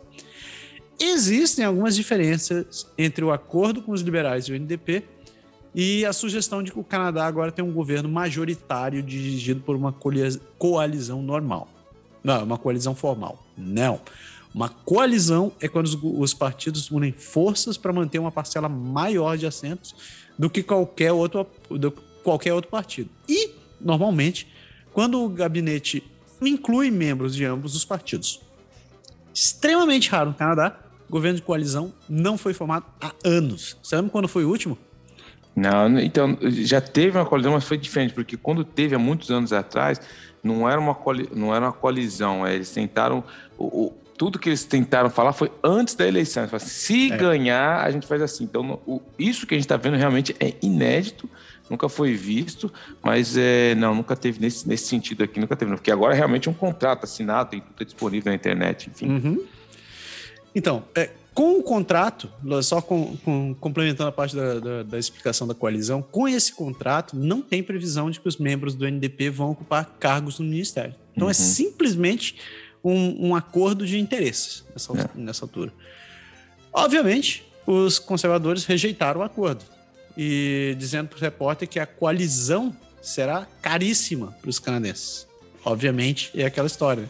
Se não tem oposição, qualquer coisa vai passar, né? Uhum. O líder do Bloco Quebecois, o Yves, uh, Yves François Blanchet, disse que não foi consultado pelos, pelos liberais a aderir a esse pacto, mas teve uma conversa cordial com o Trudeau antes que o acordo fosse anunciado. Ele disse: não há nada a temer a partir do Bloco Quebecois. Nós vamos tentar melhorar as coisas e se eles fizerem algo que concordamos, nós vamos continuar de acordo. Mas nunca vamos entregar o que somos nem nossa responsabilidade e o mandato que nos foi dado. Mas nem tudo são flores. Vários membros do NDP dizem que não estão satisfeitos com o acordo e não confiam em liberais. Mas ninguém quis se pronunciar abertamente sobre essa nova união. Agora sim, está na hora de bater, meu querido Pé. Comece. Então, cara, tem, tem, tem vários pontos aí. Primeiro, vamos lá. Primeiro que foi uma sacanagem política que foi feita nesse sentido, na minha opinião, e eu acho que quem perde com isso é mais o Jack Mitzin do que o Trudeau, porque todo mundo sabe que o Trudeau ele já tem uma dificuldade enorme aí nas questões de liderança, ele tá, tem muito questionado, é o segundo mandato dele minoritário, e quando você junta o, o, liberal que gosta de gastar rodo, mais o NDP, porque quem acompanhou a última eleição, o Jack Mitzin, ele prometeu o mundo cor-de-rosa, velho. Ele prometeu que tudo vai ser de graça, educação, uhum. saúde. Então agora você pega o, o Jack Mitzin, que faz a wishlist dele sem saber como funcionam as coisas, você pega o Trudeau, ou seja, vai sair muita grana. Ou seja, se já era um governo que gastava, vai gastar muito, mais muito, mais, muito mais. Esse é o primeiro ponto. O segundo ponto que eu acho que o Trudeau, ele faz aí um, um, é uma, uma mensagem forte para a falta de respeito pela própria democracia. Não estou querendo exagerar. O que eu quero dizer com isso? Quando você tem uma democracia aberta como a nossa, que você tem um voto, quem decide é a população. E pela segunda vez, a população decidiu que o governo dele deveria ser minoritário. O que, que ele faz? Para não respeitar isso, ele cria essa coalizão aí falsa, aí, que é um contrato, não é uma coalizão, como você bem explicou, uma coalizão uhum. seria se é, ministros do NPD, é, deputados do NPD pudessem ser nomeados ministros. Isso não vai acontecer, eles não vão ter essa coalizão formal, mas esse contrato de casamento de fachada aí. Então, assim, isso é, é muito complicado para a democracia, porque, como você falou, agora o Trudeau, o, o NPD já votava muito com o Partido Liberal do Canadá, mas agora o Trudeau ele tem a certeza que ele vai realmente avançar. E como ele vai avançar? Apoiando algumas medidas do NPD, como a questão da saúde bucal aí, da questão da odontologia. Mas é aí que entra um outro ponto muito interessante, que aqui no Canadá é, as coisas são muito bem divididas, os papéis e responsabilidades de cada um. As questões de saúde se remetem às províncias. Então, assim, não é o federal que vai determinar o que eles vão fazer. O federal pode dar o dinheiro, só que o que o federal quer fazer? Aqui o dinheiro para você para investir na odontologia, mas vai ter que ser investido de, de, desse jeito. E não é isso que as províncias querem. Então, ou seja, ele vai enfrentar uma barreira muito forte das províncias contra essa coalizão aí que está tentando controlar e começar a pôr o dedo no que é do campo específico das províncias que é muito bem dividido, ou seja, o federal não dá pitacos no que diz respeito à saúde. Então, o Trudeau com essa jogada dele aí, eu acho muito complicado isso daí. E também eu acho que o, Jack Mitzin e o NPD saem muito, perdendo muito nisso daí, porque política é simples, as coisas são muitas coisas são simples. Ninguém, por que que você vai votar no genérico se você tem o, o verdadeiro que faz a mesma coisa? Então, assim, na próxima isso aí pode custar caro para o NPD nas próximas eleições. Porque as pessoas vão falar, para que, porque quem acompanhou a, a, última eleição viu que o NPD, o Jack Mitzin, ele atacava o Trudeau, falava que o Trudeau não era um cara de confiança, que o Trudeau não tinha visão para o Canadá. Ele era um crítico, um dos maiores críticos do Trudeau durante toda a campanha. E agora como do nada ele vira e fala: não, então a gente pode. Aí ele faz aquele, aí ele mete aquele asterisco, mas se a gente quiser sair do acordo, a gente sai. Não, politicamente o que vai ficar marcado foi essa: você se aliou ao cara, e o, o pior para ele é porque no final vão se lembrar que quem fez as coisas foi o Trudeau, não foi ele. Então, ele entrando como um genérico nessa relação, eu acho que pode custar muito caro politicamente para ele, porque geralmente, realmente, o NPD está assumindo um papel de coadjuvante do coadjuvante do coadjuvante, só para tentar ajudar. E para finalizar meu ponto, eu acho que quem perde muito, e eu acho pouco, é o partido que o Bloco Quebecois, que é do Yves, é, o Yves, o Yves François Blanchet. Blanchet. Por quê? Porque o Blanchet, ele se acha a voz do Quebec no federal. E todo mundo sabe que ele não é a voz do Quebec federal. Tudo bem, é o papel dele, ele fala isso, que nós estamos aqui para defender mas não é o fato, porque mesmo no Partido Liberal do, do Canadá tem muito quebecois, enfim, eles estão sempre voltados aqui para o Quebec. Só que ele, ele tinha o fiel da balança, porque como o governo era minoritário, em certas questões, ele, ele sempre vai precisar se aliar ou com o NPD ou com o Bloco, o NPD ou com o Bloco. Então o Bloco tinha um fiel da balança assim, ó, se você não dá o que a gente quer aqui na província, eu posso te complicar a sua vida. Só que agora, com essa aliança formal, ele perde toda e qualquer influência nesse sentido, porque ele simplesmente não precisa mais dele. Então o bloco está desesperado, o bloco está, é lógico, conservador, a gente não fala, mas o bloco quebecois está desesperado nesse sentido, que ele fala, nossa, mas como assim? Eles estão fazendo isso e aquilo, porque eles perdem totalmente a influência, porque o papel deles era ser o fiel da balança. O, o Trudeau, se ele quisesse passar alguma coisa que não tivesse muito em, alinhado aí com o NPD, ele ia chegar no conservador, ele não vai nem bater na porta, que ele sabe que não tem jeito, ele ia chegar lá no bloco a bloco assim, vai ser bom e tal.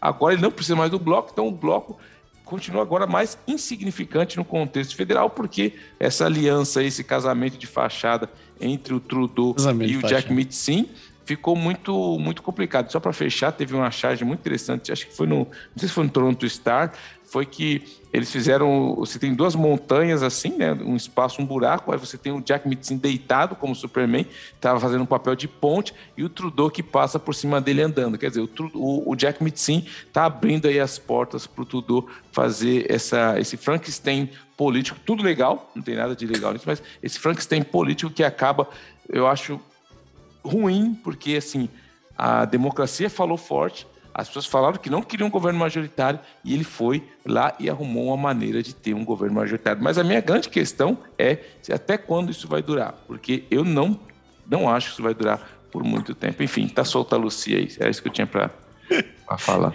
Eu achei engraçado que quando eu, quando eu postei a notícia sobre isso daí no, no Twitter, explicando o que estava rolando, alguém foi o Rodrigo Amaral foi e respondeu o Brasil exportando parlamentarismo e coalizão. É. Exatamente. Eu, pô... é. Isso aí. Uh, ainda no âmbito federal, uma segunda notícia é a respeito da crise, da crise não, na guerra na Ucrânia. Uh, o Canadá disse que vai começar a aceitar pedido de refúgio para ucranianos. Eu vou fazer, vou fazer uma, uma ácida no final dessa, dessa notícia aqui, só para contar. É, o, o, ministro da Imigração, Sean Fraser, disse que o Canadá criou um programa com potencial para receber milhões de ucranianos que fogem da guerra.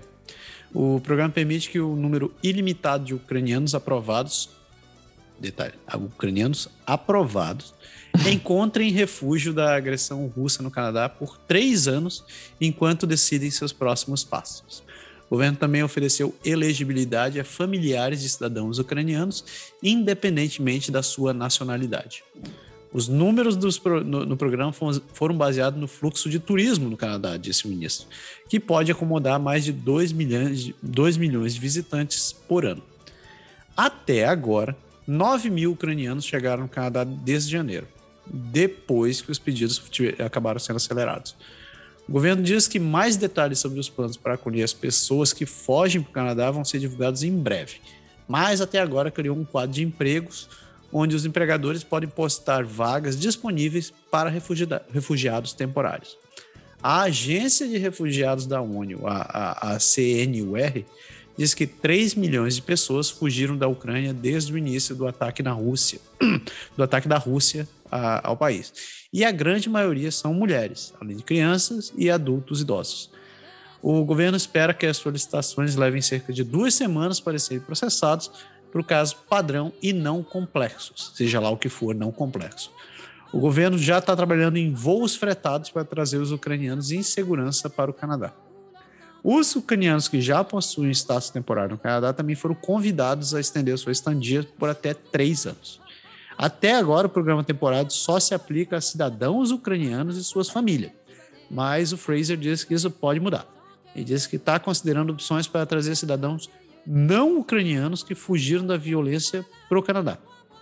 Mas ele não queria que essas considerações reduzissem os esforços para trazer outros em segurança para o país. Isso pode incluir refugiados de outros países que viviam na Ucrânia quando a Rússia atacou. O Departamento de Imigração transferiu funcionários, suprimentos e equipamentos para a Europa para acelerar os pedidos e tornar o sistema mais acessível aos refugiados. Fraser prometeu também um programa para permitir que os ucranianos com famílias no Canadá se estabeleçam permanentemente no país, mas os prazos desse programa permanecem incertos. Ele diz que o governo ainda está conversando com a comunidade ucraniana canadense. No passado, o Canadá hesitou em fornecer refúgio temporário a pessoas de países em conflito, pois é incerto que eles sairiam quando seus estados temporários expirassem. Agora vamos começar a bater. Né? Uh, primeira, primeira coisa, só dando dados. O, a comunidade ucraniana no Canadá é realmente muito grande. Né? Uhum. Vocês sentaram principalmente na região de Manitoba e, é. e Saskatchewan. E, de fato, é uma comunidade é, muito grande. E não é de hoje. É, é eles, a, a imigração a ucraniana em geral para o Canadá começou no metade do século XIX. Eles vieram exatamente para poder trabalhar na, na, na, expansão agrícola do país. Agora vamos, vamos começar a bater na história. Né? A gente está falando, não, não, tiro o mérito, não, não, não, des, não desfavoreço quem está fugindo da guerra. Tá? Os ucranianos estão saindo dali estão precisando vir para cá, assim, de fato é, a, gente, a gente tem que fazer o que for possível para poder suportar.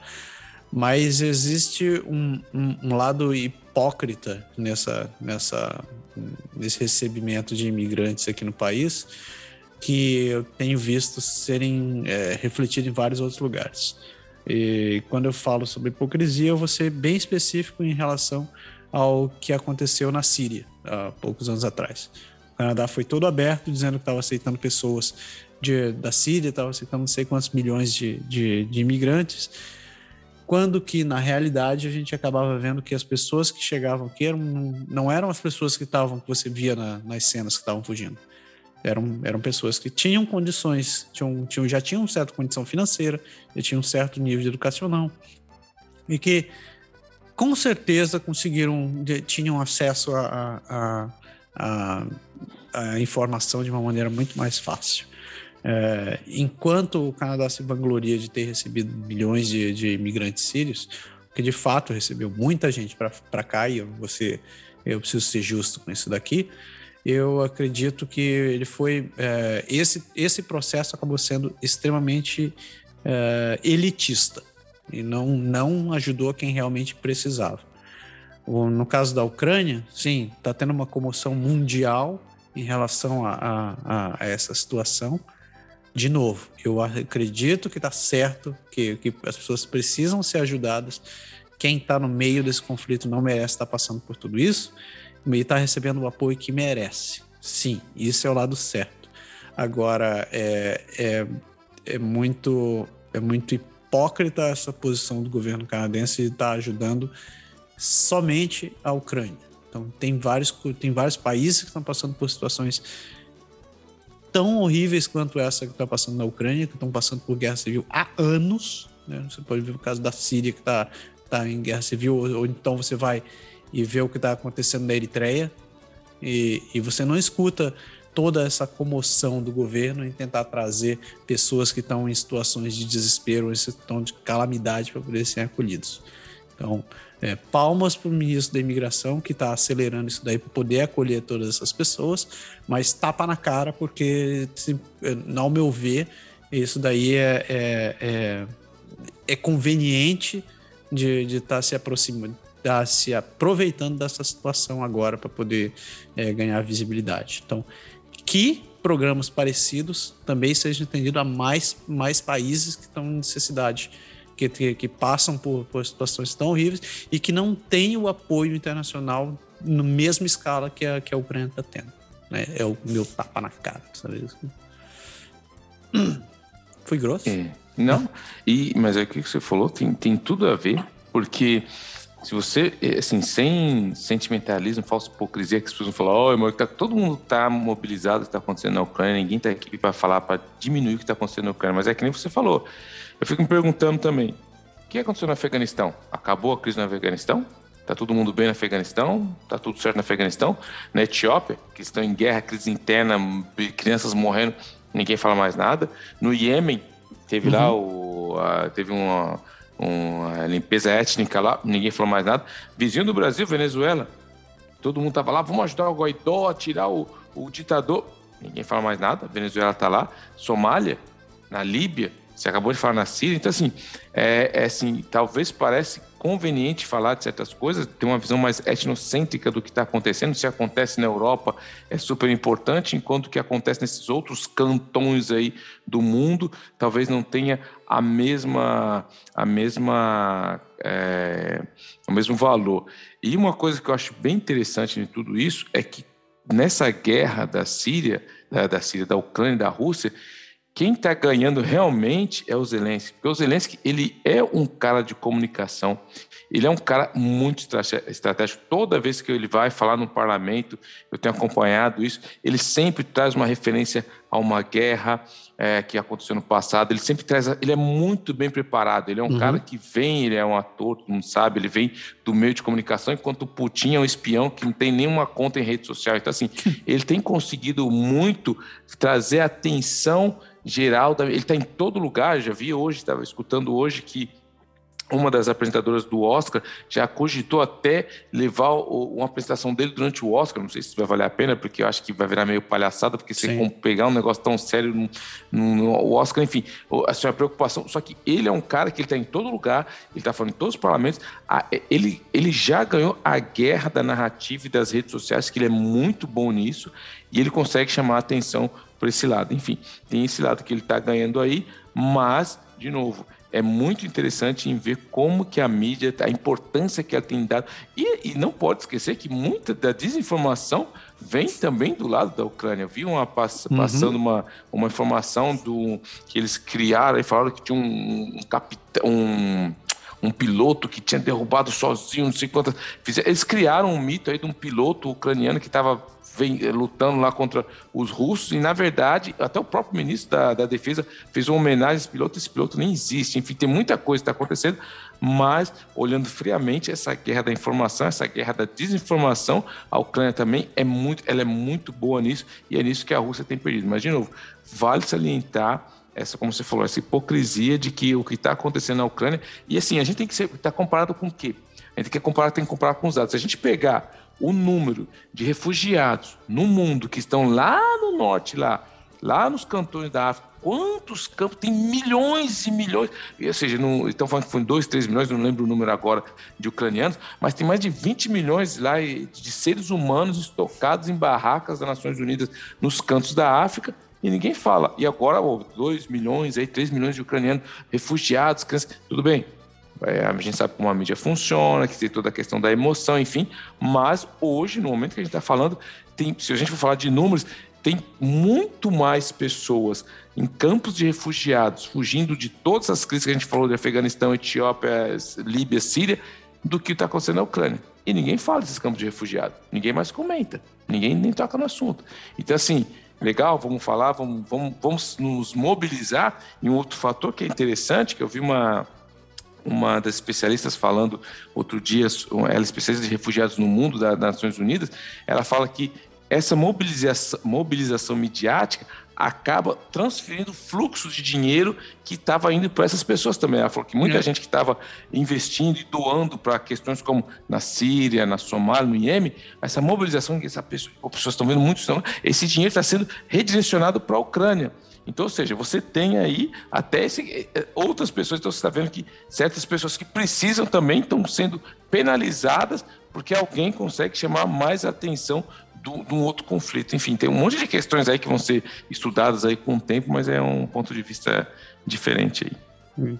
É isso aí. Só, só deixando claro, para quem não entendeu, eu não tô, não tô criticando a, a, a ajuda a, que o Canadá está oferecendo, também não tô defendendo nenhuma das atrocidades que estão acontecendo ali, eu tô, eu, eu e o IPE, está sendo bem crasso em, em, em salientar de que a gente precisa é, reconhecer que existem muitos outros lugares que precisam, que, que precisam de atenção e que, que, a gente também deveria estar investindo é. esforços e, e recursos para isso daí.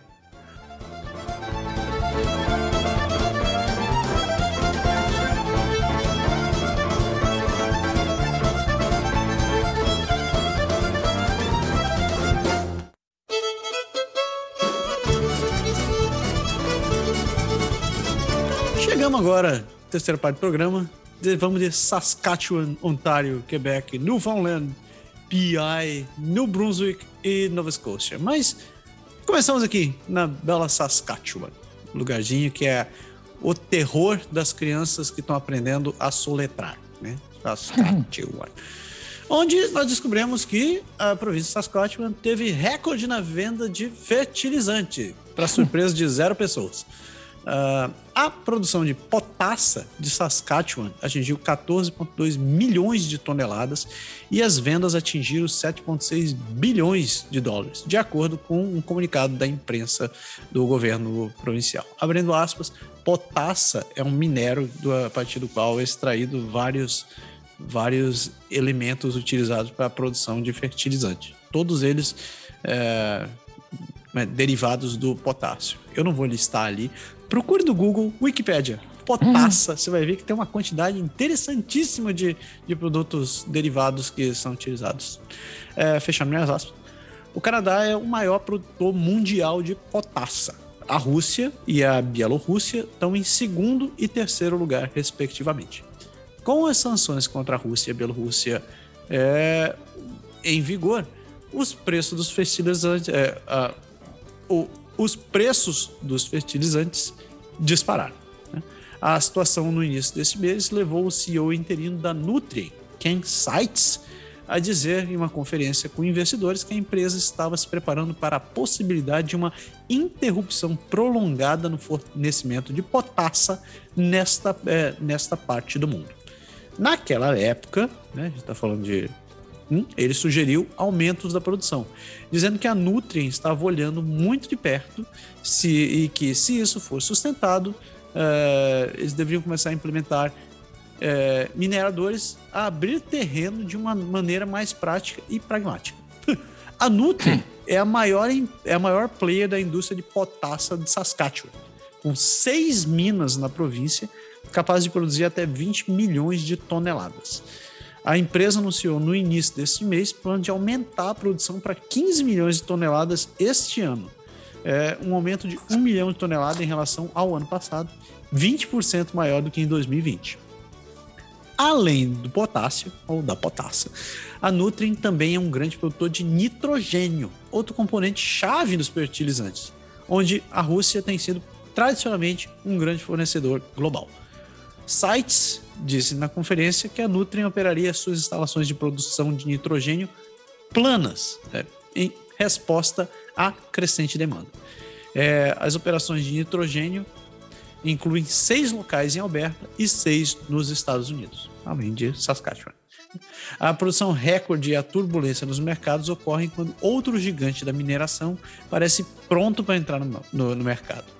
O grupo BHP da Austrália, a maior empresa de mineração do mundo, vocês vão se lembrar dela, anunciou em agosto de 2021 que ia gastar 5,7 bilhões de dólares para desenvolver a primeira fase do seu projeto de potássio Janssen. em Saskatchewan. A mudança faz parte de uma mudança radical do negócio da BHP, que planeja uma fuga dos combustíveis fósseis para mudar para o que ela chama de commodities viradas para o futuro. Uma vez construída, a Janssen seria a maior mina de potássio do mundo, capaz de produzir mais de 4 milhões de toneladas, com cerca de 600 funcionários entre a mina e o escritório da empresa em Saskatoon. É, já, já tinha cantado essa bola né, no outro programa lá que a gente falou sobre o começo da guerra, que a produção de, de várias coisas ia começar, o preço de várias coisas ia começar a disparar. Potássio, fertilizantes, não, não, não é diferente daquilo. Exato. Segue aí, pé. Bora, Saskatchewan. Sonho de casal de Saskatchewan se torna realidade através de fazenda de 107 anos. Brad e Kendall Parker encontraram a casa dos seus sonhos em Harris, uma cidade a sudoeste de Saskatoon. A renovação da sua antiga quinta em ruínas permitiu-lhes conhecer toda uma comunidade e conhecer os filhos dos primeiros ocupantes da casa construída, vejam bem, em 1915. 15. Uh. Brad e Kendall Parker são apaixonados por edifícios antigos e adoram fazer renovações. A fazenda chamou a atenção quando mudaram para Harris em 2008. Todos os anos, durante nove anos, eles pediram ao proprietário para vendê-las sem sucesso. Então, em 2018, o homem finalmente concordou em vender a fazenda para o jovem casal. As reformas que precisavam ser feitas no imóvel foram significativas, mas no início da pandemia, Brad Parker decidiu deixar o emprego de pedreiro para proteger melhor seu filho pequeno que vive com síndrome de Down e é imunodeficiente. É, imuno é, comprometido. É, exatamente. Essa decisão permitiu que ele iniciasse as reformas na fazenda e o casal já investiu mais de 200 mil dólares até agora. A construção dessa casa hoje em dia teria nos custado muito dinheiro. Já temos 50% da casa, até agora está pronto. Só temos que completar a parte que falta. É, ficou, essa frase dele ficou bem interessante, né? 200 Pila. 200 pau e só falta a metade ainda. Mas o mais interessante é a origem da fazenda. Brad e Kendall Parker criaram uma, uma página Bring an Old Farm Yard Back to Life no Facebook para documentar as etapas do seu projeto e compartilhá-las com os membros do grupo. Sua página chamou a atenção de quase duas mil pessoas, incluindo, sabe quem? Os netos de Alfred Crum, o homem que construiu essa casa de fazenda no início do Ui. século XX. Seus descendentes acompanham o trabalho com interesse e entusiasmo. Eles disseram: um de seus netos até me mostrou uma pintura da casa em que, no seu estado original. Eles me dizem que eles estão felizes de ver a casa voltando à vida novamente e de ver as crianças correndo por aí. E ele diz também que a família de Parker diz que a fazenda se tornou um lugar onde eles se sentiram seguros durante a pandemia. A página do Facebook, bem como os interesses dos vizinhos da família de Alfred Crum em sua restauração, também criaram um senso de comunidade que, que aqueceu o coração de todos ali na vizinhança. Nessa casa onde as memórias dos primeiros ocupantes são por vezes visíveis nas paredes, marcas como o nome das crianças da época, os Parkers esperaram ver crescer os seus próprios filhos agora. E que também guardem suas próprias é, memórias nesse lugar. Eles esperam que a casa continue a existir por pelo menos mais 100 anos aí pela frente. Então aí, interessante, né? A família que acabou se reencontrando aí. Precisava de uma casa, acharam uma casinha aí e agora acharam até o, os antigos donos e agora tá todo mundo junto aí. Quem sabe o pessoal podia dar uma ajuda financeira, porque o cara com 200 mil tá só na metade ainda. Rapaz, que fazendão. Eu tentei entrar é. no grupo, mas é, tem que permitir é, fechado. É, meu, hoje em dia ninguém quer, ninguém quer troll lá, não, meu. Você é troll, meu. O cara falou, você deve ser troll. Não tô troll, não. Eu gosto de, gosto de reforma. gosto de ver esses programas de reforma. É, é. reforma porn. Aí, voando, vamos, vamos pegar um avião dessa vez, saindo do Saskatchewan. Uh, você ainda precisa apresentar o comprovante de vacina para pegar o avião aqui. Ah. Você chega, vamos direto para Ontário. Onde? Ontário. Onde? O que, que tá rolando em Ontário? Onde a Pride Toronto Pride Toronto, para quem não sabe, é, o, é a organização que cuida da, do, da, da passeada do, do orgulho LGBTQ+, pede desculpas após revisão descobrir que não foi transparente com nada mais, nada menos que 1,8 milhão em doações, ou seja, 1,8 milhões de dólares em doações que ficaram aí não muito transparente. A organização não conseguiu provar que concluiu vários projetos diz a empresa de contabilidade. A Pride de Toronto está se desculpando depois que uma empresa de contabilidade que contratou descobriu que a organização não conseguiu provar que concluiu vários projetos, apesar de receber 1,85 milhões em verbas federais. Rapaz, Eita. é dinheiro. Não posso me desculpar o suficiente em nome da organização, disse Sharon Modeste, diretor executivo da Pride Toronto, à CBC News na segunda-feira. A KPMG, contratada pela Pride Toronto em 2021 para revisar o seu cumprimento de acordos para três concessões federais, descobriu que faltava documentação. A empresa analisou como a organização gastou o dinheiro concedido em 2018 e em 2019, embora a KPMG diga que na revisão não realizou uma auditoria. Isso porque não foi nenhuma auditoria, hein? A organização sem fins lucrativos que realiza a celebração do, da comunidade LGBTQ+, de Toronto todo mês de junho, incluindo uma das maiores paradas do orgulho gay LGBT do mundo, também trabalha entre aspas, para garantir direitos iguais e representação para todas as pessoas de diversidades diversas identidades sexuais e de gêneros, de acordo com seu site. Eles receberam 600 mil do Departamento de Patrimônio Canadense em 2019 para organizar uma exposição de obras de artes indígenas de dois é, espíritos indígenas lá. Um milhão da Public Safety Canada em 2018 para desenvolver estratégias de seguranças comunitárias para a comunidade. A organização também recebeu 250 mil dólares do Departamento de Patrimônio Canadense para desenvolver ferramentas bilíngues para contar histórias das 50 50 aniversário da descriminalização da homossexualidade no Canadá. Uma doação chave da, das doações era que o Pride em Toronto deveria usar o financiamento para entregar certos resultados e reportar aos financiadores, o que não Eita. aconteceu. O Pride de Toronto não conseguiu fornecer algumas evidências para mostrar que eles haviam concluído várias das entregas propostas. Ou seja, fizeram lá, pegaram o projetão, mas hum. ninguém acompanhou o projetão e o dinheiro desapareceu. O, senhor Modeste acrescentou que em janeiro de 2022 a Pride Toronto cancelou sua doação com a Public Safety Canadá, a organização recebeu apenas 1,2 milhão em doações federais devido ao cancelamento. Quase nada, né? Só 1,2 milhões. A Pride Toronto disse que contratou um gerente de desenvolvimento de doações e fundos para garantir que a organização, de maneira transparente, entregue e relate as doações recebidas e que cumpra os seus requisitos. Ou seja, depois de tudo isso, Agora, agora eles contrataram alguém para tentar resolver o problema. A KPMG ela disse que não investigou as alegações porque tais assuntos estão além do escopo, então ele não, não, não for lá ver negócio de fraude, desvio de dinheiro, porque estava além do escopo dele. O responsável da KPMG, o Rupert, disse que o atual conselho de diretor executivo não apresentaram os documentos com uma certa veracidade. No seu relatório, disse a Pride Toronto enviou cartas de apoio é, não, eu volto. No seu relatório, disse que o Pride Toronto enviou cartas de apoio não autorizadas em seus pedidos e apresentou o nome de, de algumas entidades ali indígenas para arrecadar fundos, mas que essas, essas pessoas aí não teriam dado o seu ok para tal projeto. Então, assim, os povos indígenas que nunca foram coisas que não se materializaram entre esses acordos aí. Hooper disse que a responsabilidade é necessária das pessoas envolvidas nas doações da equipe atual do Pride Toronto, que ele alega encobrir as, a questão. Ainda ficamos sem resposta, disse ele. O que o Pride Toronto espera fazer é passar por mais, passar por isso para que eles possam voltar à sua grande festa de comemoração do Pride em junho, acrescentou Hooper. Precisamos parar e precisamos lidar com isso e precisamos lidar com isso agora. Então, assim, fizeram ali, pegaram o dinheirão, fizeram o pancadão e apresentaram os projetinhos, mas conclusão ninguém viu a cor dos projetos. Mas vamos ver o que vai dar nisso daí.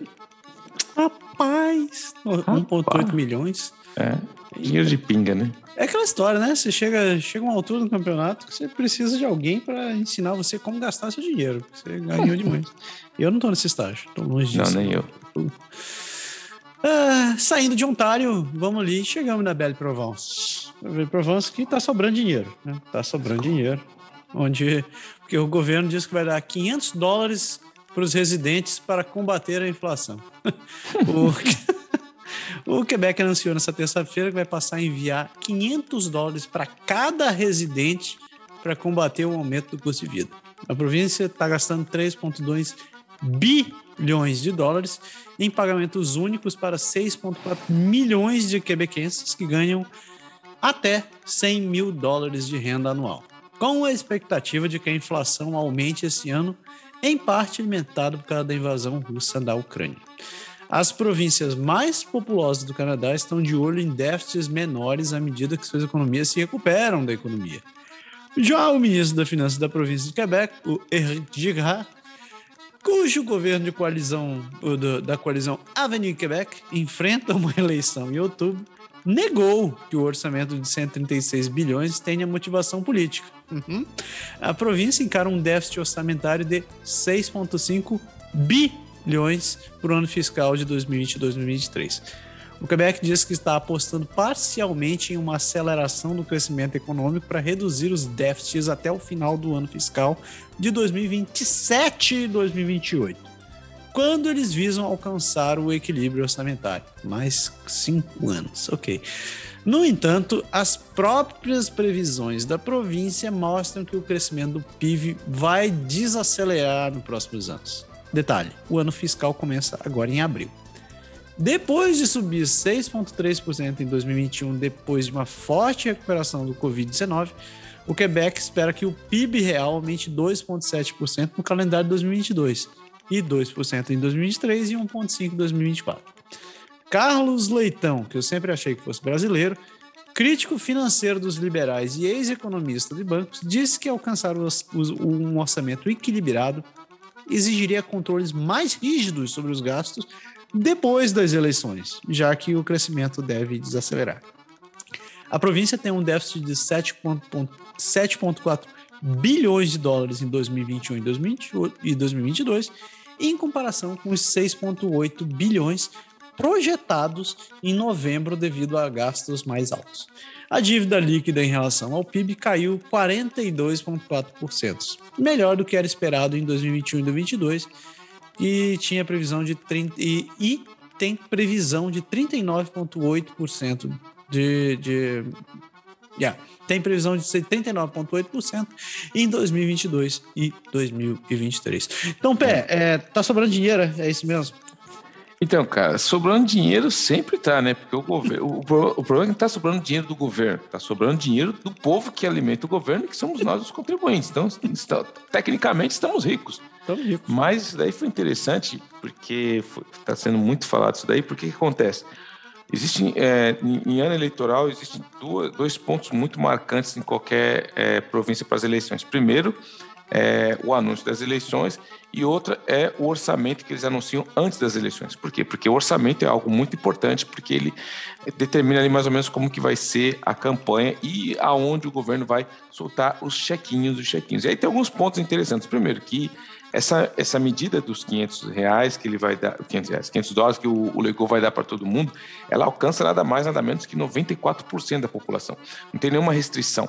E é uma maneira muito inteligente de fazer na questão de comunicação, porque se ele desse um crédito de imposto, alguma coisa do sentido, ia passar por uma lei, talvez ia ser muito mais difícil depois de tirar se ele não quisesse. Então o que ele faz? Ele faz numa cota única, é tipo uma doação que ele faz, o, ele retorna o dinheiro para as pessoas, só que não é uma vez só, então não quer dizer que isso vai se repetir. Ele fala que é para lutar contra a inflação, só que aí você fala, todo mundo que ganha, segundo o, o, a norma é, todo mundo que ganha até 100 mil por ano tem direito.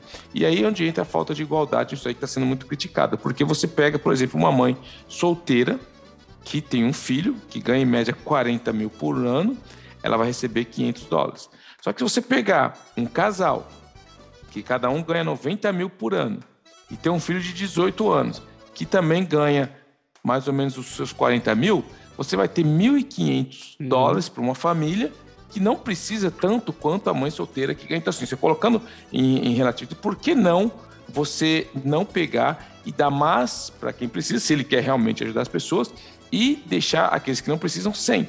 E aí que entra o grande ponto, que quando você pega estatisticamente esses números, a grande maioria das pessoas que estão nessa fase dos 100 mil que vão ganhar são pessoas entre 35 e 45 anos. São superativas e nas estatísticas são também as pessoas que estão mais decepcionadas com as medidas sanitárias e as medidas que o governo do Legou tem tomado. E essas pessoas têm uma tendência a votar quem?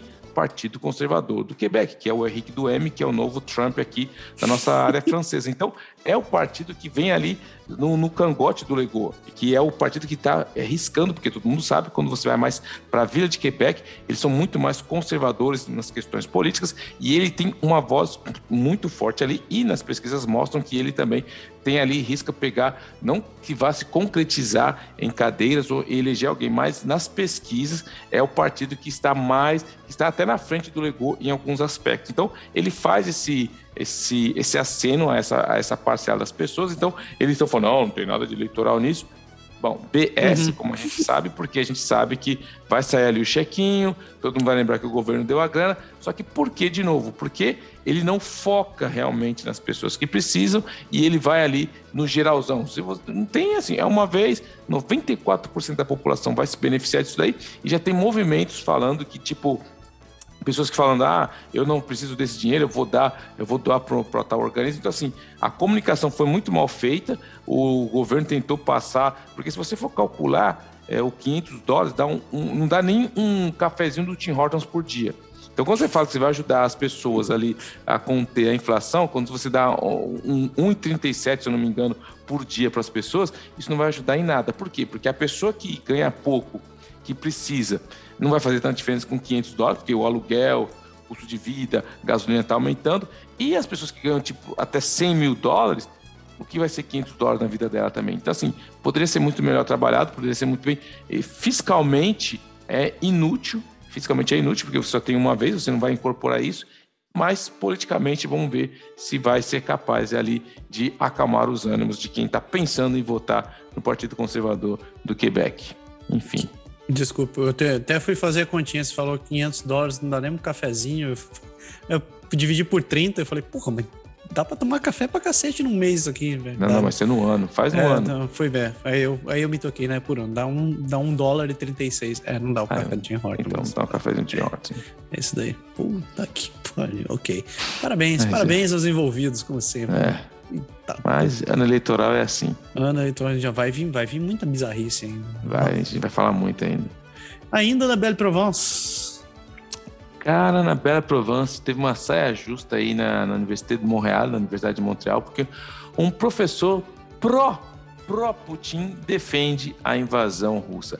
Michael J. Carley defende o fim do fascismo e, de, e da desnazificação da Ucrânia, mas tem no Entanto, o direito à entre mais liberdade de expressão responde hum. à direção da Universidade de Montreal. O que acontece?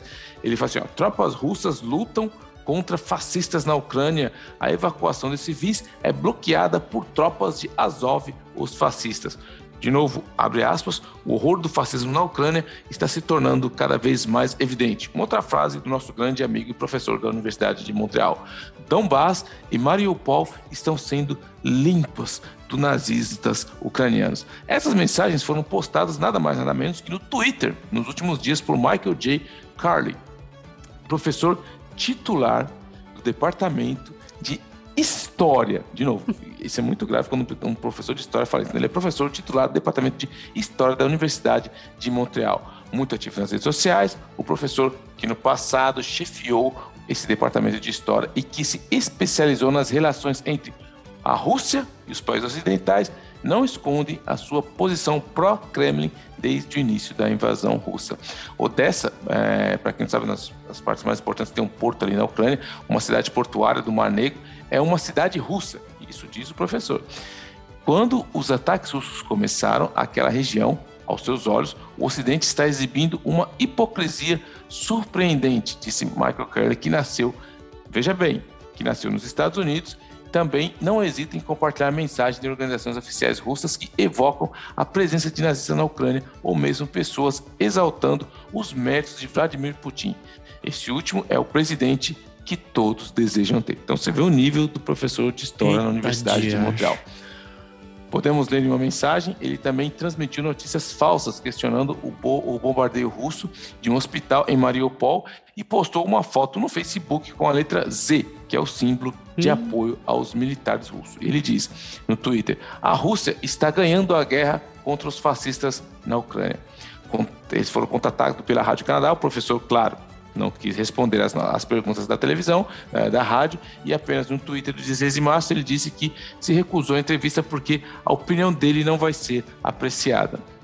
Nos últimos anos, o professor fez dezenas de publicações no site Strategic Culture Foundation, que apresenta como uma plataforma de análise e pesquisa. No entanto, de acordo com o relatório do Departamento dos Estados Unidos, é, datado de agosto de 2020, esse jornal online seria administrado pelos serviços de inteligências russos e estariam muito próximo do Kremlin. Esse site participa de desinformação, propaganda russa e podem na investigação do governo americano. Então, ou seja, esse site que ele acaba se escrevendo, se alimentando, é nada mais, nada menos que um, um canal, mais um canal de propaganda da Rússia. E isso está sendo muito ruim para a universidade, porque dentro da comunidade docente da universidade, o desconforto seria muito grande. A direção da universidade também foi notificada por vários professores, mas não emitiu nenhum aviso ao professor titular.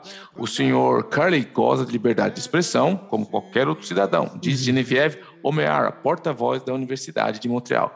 Essa última específica que Michael Carey ainda está empregado pela Universidade de Montreal, mas que ele não está ensinando nesse período.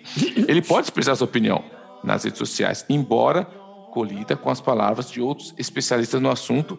É, é uma das, é, foi mais uma da citação da Omear.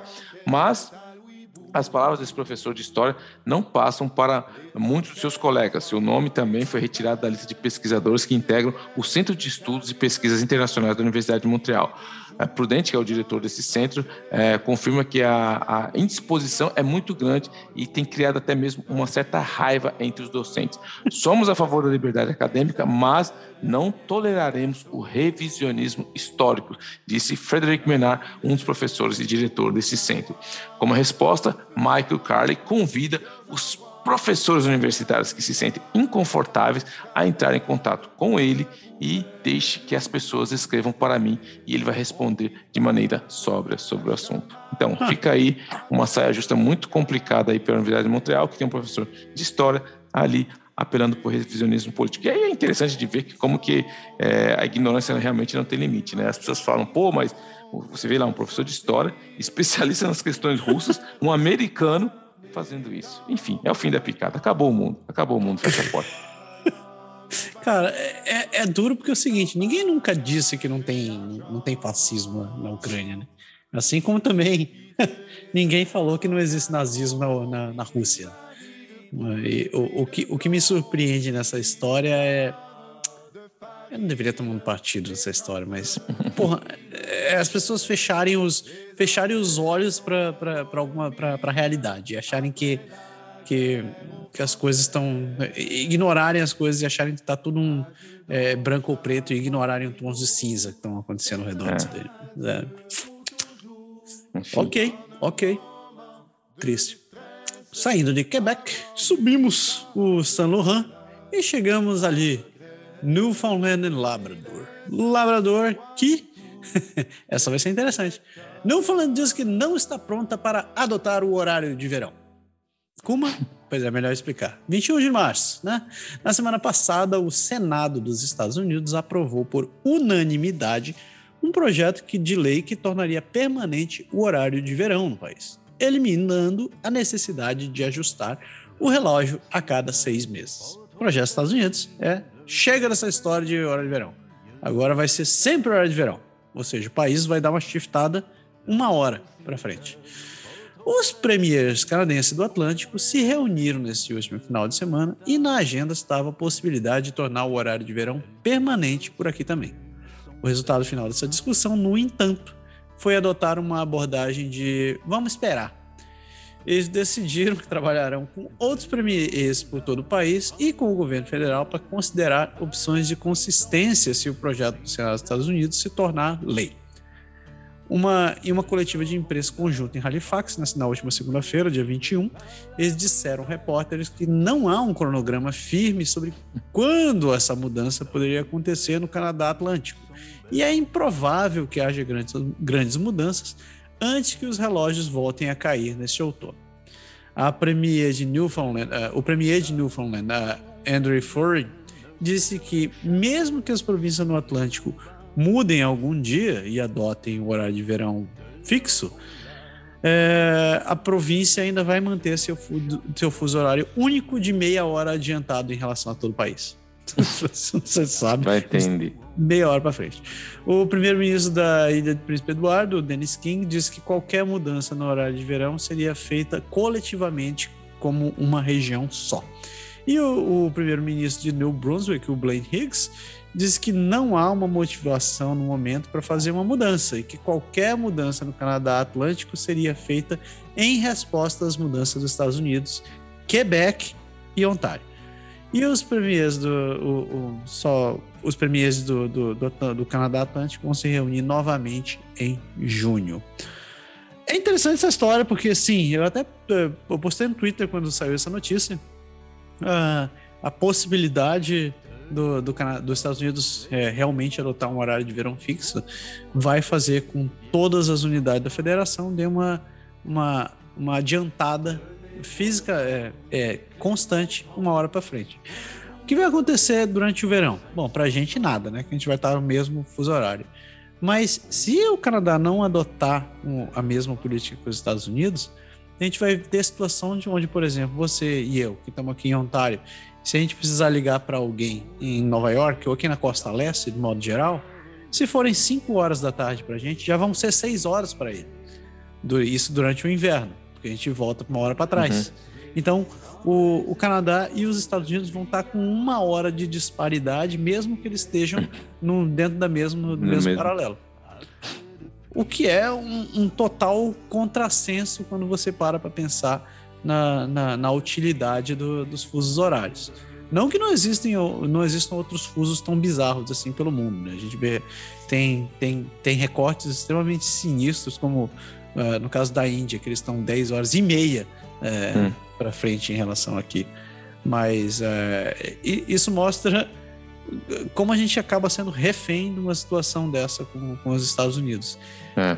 De fato, isso aqui acontecer e os Estados Unidos colocar em prática, o Canadá vai ser obrigado a, a ter que adotar uma política dessa, porque é, por, por, uma questão econômica. Né? A gente tem várias empresas que têm negócio com os Estados Unidos, a gente tem calendários de televisão que acontecem durante, durante o, um horário dos Estados Unidos.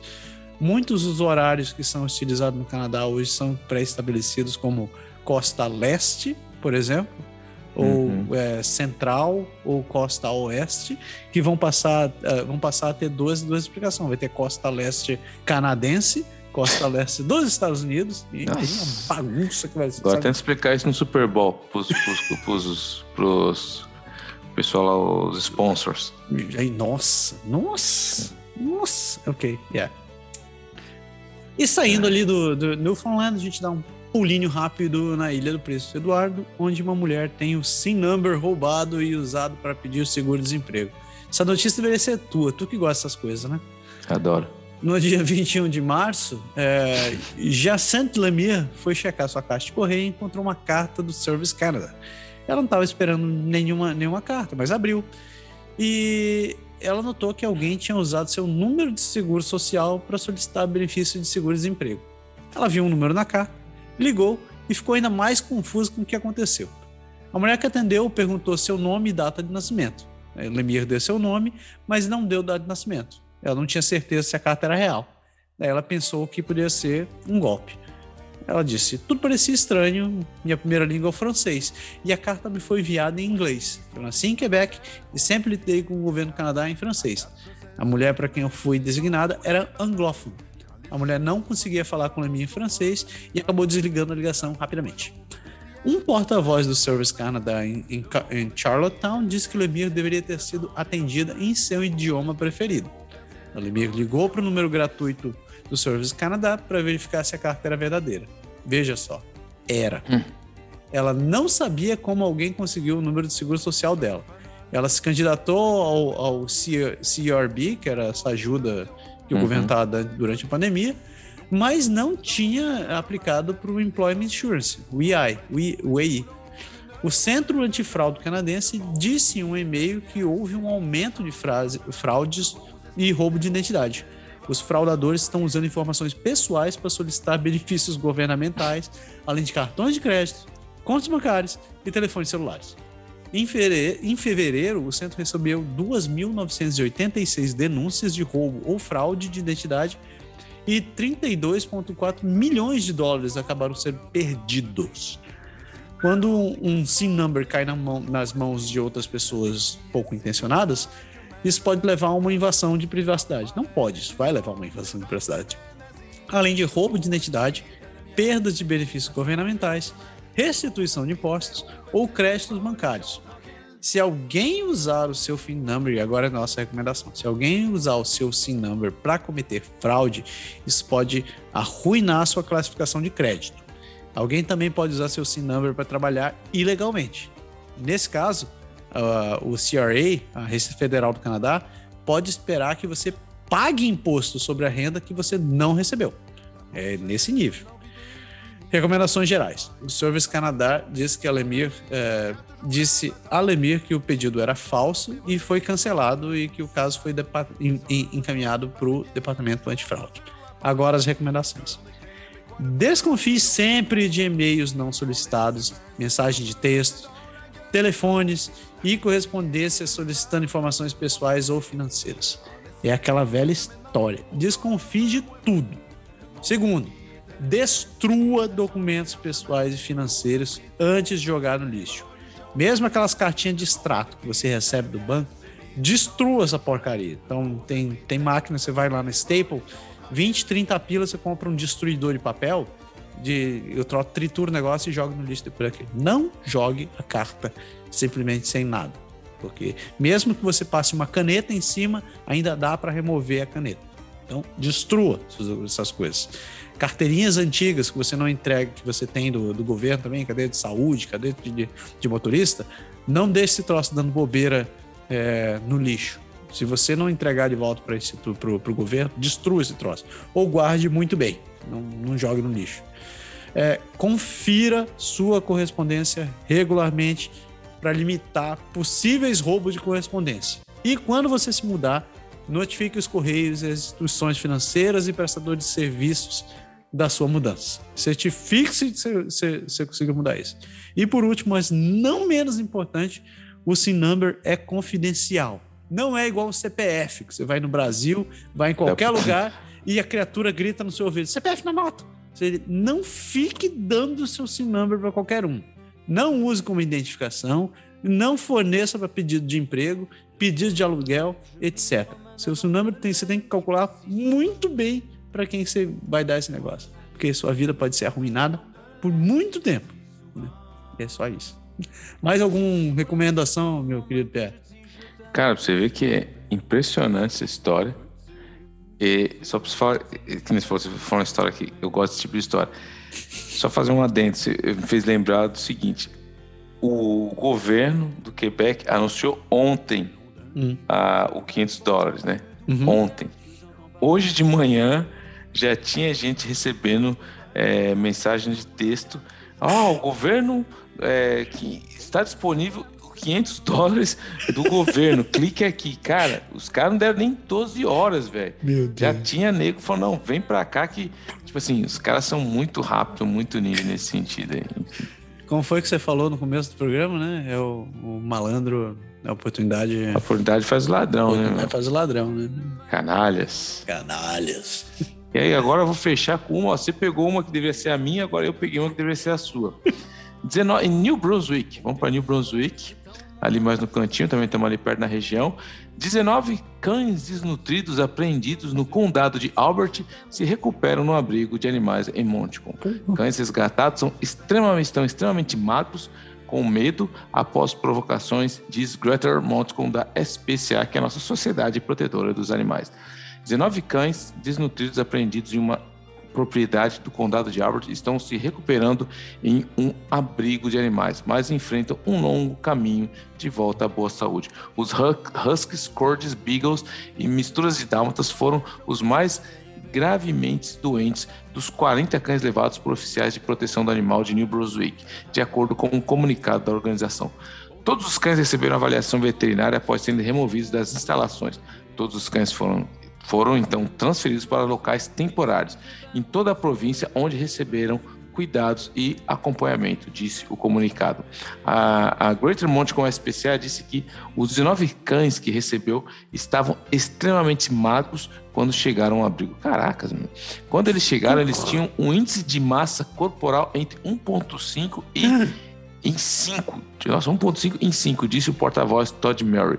Um índice de massa corporal de, uh, basicamente indica que não há gordura corporal discernível Meu em uma Deus. perda óbvia de massa muscular. Nós estávamos raquíticos. Fora os acros das infecções. Mary disse que muitos dos cães apreendidos em 9 de março do que ele chamou de uma fábrica de filhotes tinham ácaros e infecções de ouvidos, além de parasitas intestinais. Ele disse que os cães estão agora em uma dieta especial que não, não chocará seus sistemas frágeis e pode estar pronto para adoções. Eles poderão estar prontos para adoções em até três meses, mas pode demorar um pouco para que os cães se recuperem do trauma ah, e, e, que eles sofreram. Há muitos deles que estão bastante retraídos, disse Mer. Alguns deles estão apenas, alguns deles estão apenas, é, você sabe, de frente para o canto de uma gaiola, é, meio que com medo e apreensivos com as pessoas, o que é obviamente compreensível considerando o que eles passaram. Nossa, é, na a, a manifestação de apoio a, da comunidade foi incrível, disse Mary, em uma campanha para ajudar a pagar o tratamento médico dos cães que está em andamento. Ele disse que, embora a, a aprovação tenha sido, obviamente, muito difícil para os cães, também afeta os humanos que cuidam deles. De acordo com a New Brunswick SPCA, uma investigação está em andamento, mas nenhum detalhe adicionado foi divulgado. Isso acontece muito, cara, é, principalmente aconteceu com a pandemia lá, eles acabaram descobrindo, pelo menos aqui em Quebec, várias, praticamente fábricas de, de como se diz, de, de parideira de cão. Os caras estavam fazendo os bichos sem nenhum controle, sem nada. E olha isso aí, 30 e, 19 cães estão lá quase foram morrer por causa de um, do bom e velho capitalismo selvagem. Cara, quem é que tem coragem de fazer um negócio desse com bichinho, velho? Ainda mais, é... cara, que ser humano é uma desgraça. É, ser humano, ser Nossa. humano. Então, fechamos ali uh, o nosso rolê em Nova Scotia. O que, que você tem para contar? Nova Scotia, duas pessoas acusadas de assédio após protestos na casa do Dr. Robert Strong. Jeremy Mackenzie é uma das duas pessoas que foram presas pela polícia de Halifax o fundador de um grupo que foi descrito como um movimento de milícia ao estilo americano, foi uma das duas pessoas presas na terça-feira em relação a protestos recentes na casa do diretor médico da saúde de Nova Escócia. Ou seja, o cara não tinha nada que fazer, vamos perturbar o médico. A, RCMP, que é a Polícia Regional de Halifax, disseram em um comunicado à imprensa na quarta-feira que acusaram Jemery Mitchell Mackenzie, de 36 anos, nada para fazer, de Pitco, New, uh, Nova Scotia, de, e Morgan May Guptill, de 31 anos, de Collie Harbour, também da Nova Scotia, de assédio criminal uh, e assédio te, no, telefone, no telefone e intimidação de um profissional da saúde.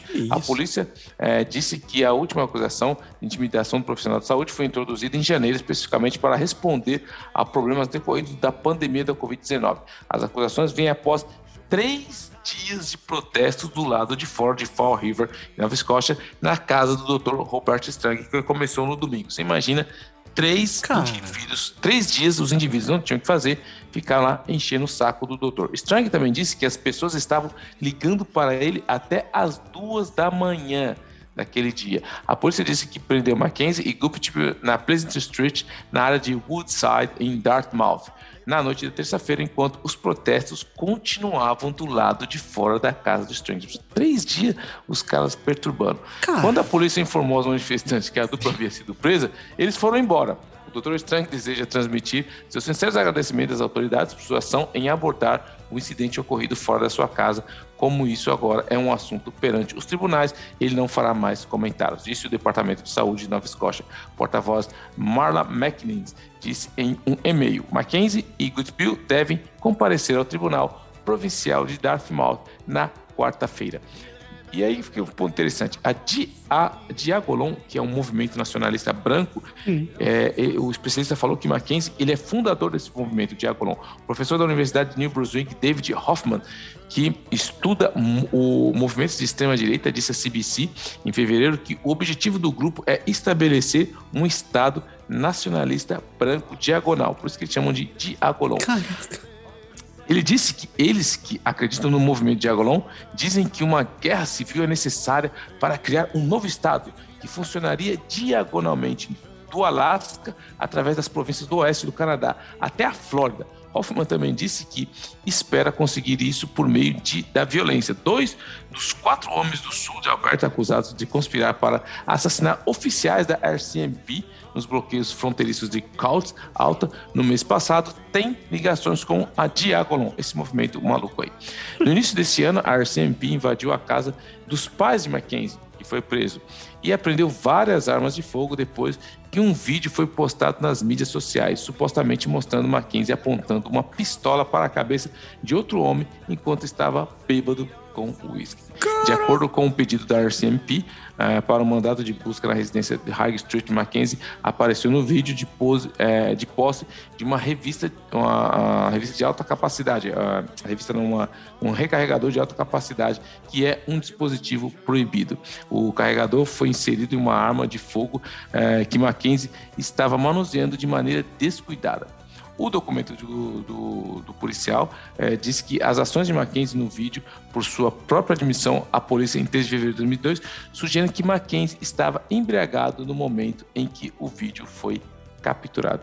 E ele continua no, no, ali na matéria dizendo que ele é um antigo veterano do exército, que ele sofre de depressão, tal, tal, tal, tal, tal, tal. Mas, mas, mas o, o, o fundador aí da Diagolon vai agora ter que responder por suas peripécias maluquices na justiça, que ficou três dias enchendo o saco na casa do médico que está só fazendo o trabalho dele.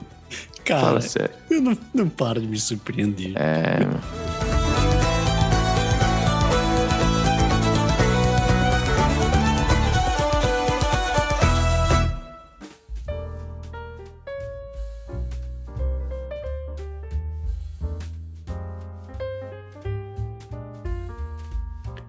Ou Canadá. Ou Canadá. Então, assunto da semana, vamos falar sobre insegurança alimentar no Canadá. Já ouviu falar em insegurança alimentar, meu querido? Já, opa!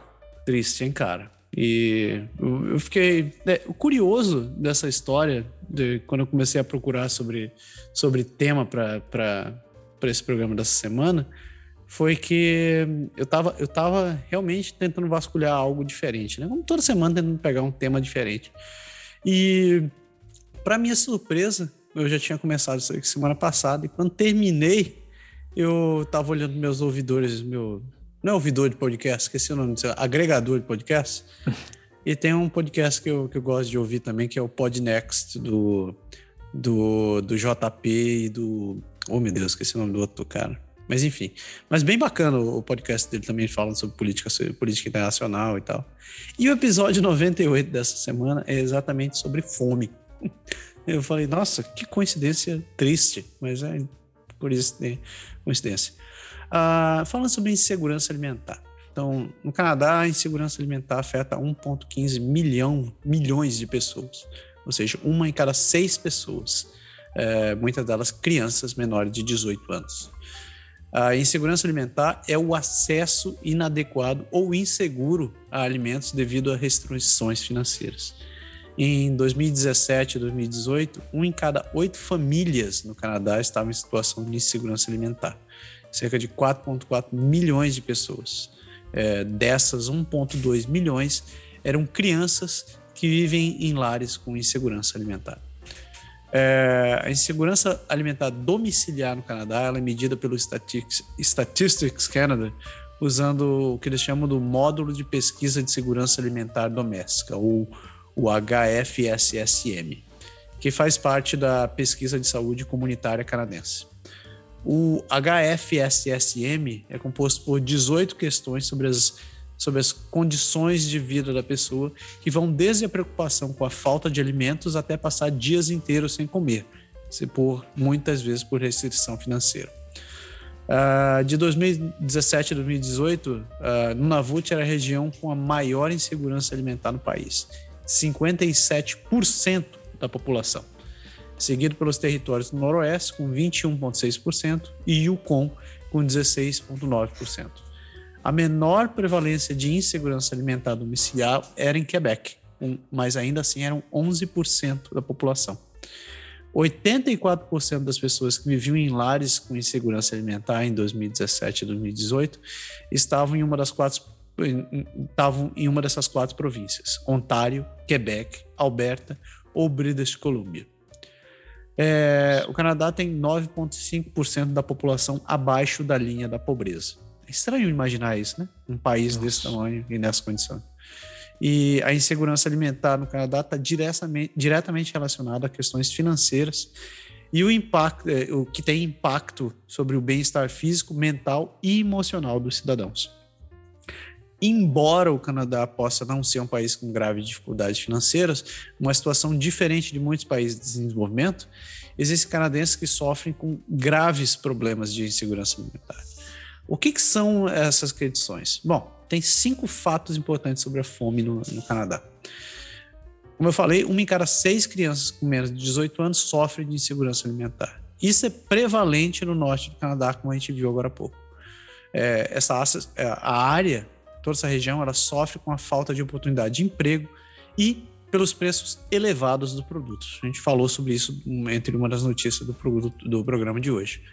Além disso, aqueles que vivem no norte do Canadá deixaram de caçar e passaram a depender de produtos comprados em loja, o que tendem a custar muito mais do que no resto do país.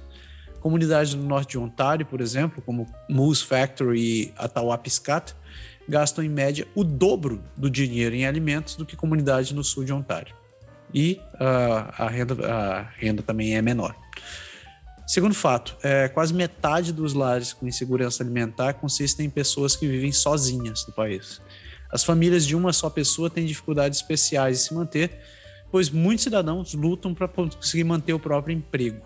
Em 2019, a taxa de desemprego aumentou para 5,67% e continua, e continua a aumentar.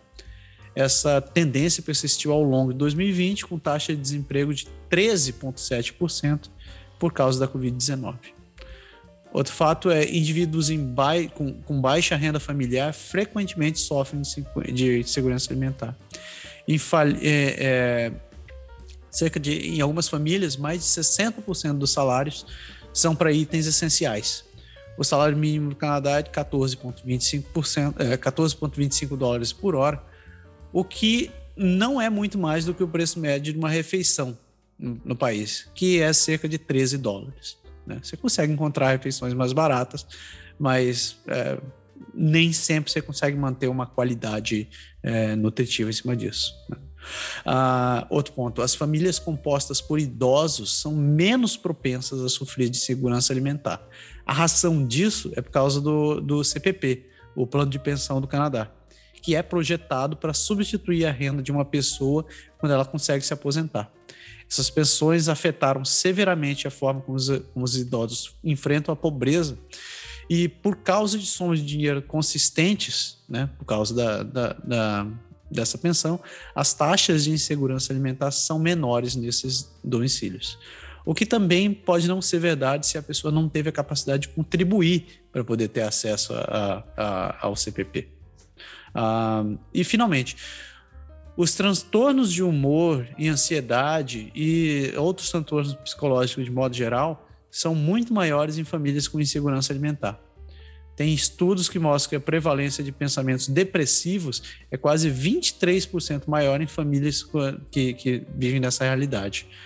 É, essa insegurança também força os indivíduos a tomar decisões estressantes que, que alteram a própria vida, o que por muitas vezes pode causar aumento de depressão e da ansiedade. Uh, outros estudos indicam ainda que a falta de alimento pode tornar o cérebro incapaz de acessar a quantidade adequada de nutrientes, levando a menores quantidades de dopamina e serotonina, que são os produtos químicos que, que estão associados a, entre aspas, felicidade. Embora a fome no Canadá seja um problema grave, muitas campanhas políticas abordam a insegurança alimentar. A campanha Eat, Think, Vote incentiva o governo a estabelecer uma renda básica para garantir que todos os canadenses possam pagar refeições saudáveis. Essa campanha recomenda várias estratégias, como aumentar o benefício nacional para crianças, desenvolver uma estratégia nacional de habitação, etc, etc. Mas, ao fazer isso, as é, províncias específicas, como é o caso do Quebec, diminuíram bastante sua prevalência de segurança alimentar. O Quebec é conhecido de fato por ter um programa de assistência social muito mais evoluído comparado às outras províncias e territórios do país. É, essas ações permitiram ao governo combater os obstáculos financeiros que impactam for, fortemente a, a do Canadá. É, em relação a comunidades indígenas, a gente falou sobre o norte do país, né, principalmente os três maiores territórios, que são lá da, da, de grande parte de comunidades indígenas do país, ou talvez a, a maior concentração. As comunidades indígenas no Canadá, e a gente bate nessa tecla por muito tempo, elas enfrentam desafios significativos e contínuos desde, desde o tempo que os colônios europeus chegaram e estabeleceram e, e acabaram se, se estabelecendo por aqui. A perda dos direitos à terra, a proibição de práticas, a utilização da própria língua, a discriminação contra os indígenas perpetuam uma crise de insegurança alimentar com seríssimas eh, implicações para a saúde e do bem-estar. A taxa de insegurança alimentar familiar entre os, entre os inuits é, mais, é, é a mais alta entre qualquer população indígena que vive num país industrializado. Inclusive, e aqui eu vou colocar entre, entre em destaque, a situação que acontece com os aborígenes na, na, na, na, na Austrália. É, duas em cada três crianças inuits sofrem de segurança alimentar. As injustiças feitas durante o século de ocupação, inclusive com as escolas residenciais, foram, é, são a principal causa disso. As diferenças foram, agra foram agravadas pela perda contínua de direitos a territórios, além e, e dos próprios recursos tradicionais, da própria cultura. Além disso, leis e regulamentações continuam a dificultar o envolvimento em práticas tradicionais e pressionam significativamente a caça e a pesca indígena. A gente falou no começo do programa sobre uh, os novos, uh, as novas políticas que que uh, not, não Yukon, mas uh, Nunavut está colocando em prática para poder incentivar a utilização da língua indígena novamente. E você deve estar pensando, pô, isso tem algum valor? Bom, isso faz parte da tua cultura. Se você não consegue se identificar com alguma coisa, é, isso afeta diretamente a forma como você encara os seus problemas. Você, você acaba não fazendo parte de, uma, de, um, de um grupo, você acaba não tendo uma identidade. Né? Falando como da minha experiência pessoal, né? Eu, eu, sou mestiço, sou meio japonês, meio brasileiro. É, a minha vida inteira eu cresci sendo jogado para ambos os lados. Para os brasileiros eu era japonês, para os japoneses eu era um brasileiro. Então, é, veja só, isso nunca foi problema para mim, na real. Mas coloque-se então num contexto onde você está dentro do lugar que você foi tirado da sua identidade, que você não é nem caracterizado como, como índio e você também não é caracterizado como canadense. Então, e isso, como isso acaba afetando a tua própria autoestima, a tua própria consideração. É, com a perda do acesso a essas práticas tradicionais e aos alimentos, muitas famílias indígenas recorrem a, a, a lojas comerciais, onde muitas vezes eles encontram preços de, de, de alimentos altíssimos, sem contar é, é a, a, não sempre disponibilidade de, de, de, de alimentos com valores nutritivos é, principalmente nas áreas mais remotas. O que acontece nessa história? Bom, é aquela velha história que a gente escuta no Brasil. Você você está com fome, você, com, você compra um pacote de bolacha para comer. É nutritivo? Não. Mas vai, mas vai matar a tua fome, porque é aquilo que você está precisando na hora. Sem oportunidades econômicas significativas e ou sem um benefício dos recursos naturais dos territórios tradicionais, o ciclo de pobreza e insegurança alimentar é quase impossível de ser superado. Como a gente consegue fazer para conseguir combater essa questão? Bom, eu falei agora há pouco que existem programas é, é, governo, é, do governo, diversos, de, de, diversas escalas do governo que são é, que visam tentar combater isso daqui. Mas o problema é um pouco mais complexo. Uh, as famílias com pensões para idosos é, como a principal fonte de renda, tem taxas muito mais altas de, de insegurança, é, muito mais baixa de insegurança alimentar do que famílias que dependem de outras fontes de renda, refletindo a proteção oferecida aos idosos por meio de programas de pensão no Canadá. Como eu falei, a questão do CPP. Um exame da insegurança alimentar entre adultos solteiros e de baixa renda, baixa renda a gente está admitindo menos de 20 mil dólares por ano, isso é baixo, descobriu que o, rico, o risco de insegurança alimentar é reduzido pela metade quando as pessoas atingem os 65 anos e se classificam para os direitos dos idosos. Novamente, a renda fornecida por essas pessoas, ainda que seja baixa, é confiável e bem acima do valor que esses indivíduos receberiam por meio de assistência social. Os programas federais e provinciais de benefícios infantis também demonstram que tem um impacto positivo na insegurança alimentar entre as famílias. A evidência mais recente vem de uma análise do Canada Child Benefit, o CCB, um suplemento de renda federal do, do programa de, de apoio a famílias com filhos menores de 18 anos. O valor do benefício para o CCB é determinado pela renda familiar, assim como pela idade e número de filhos. O CCB foi implementado em 2016 para fornecer é, maior apoio financeiro so, é, do que o Child Tax Benefit e o Universal Child Care Benefit, que ele substituiu. Os pesquisadores descobriram que o CCB reduziu a probabilidade de insegurança alimentar grave entre famílias de baixa renda é, com crianças. No entanto, a prevalência de insegurança alimentar geral para esse grupo permaneceu inalterada.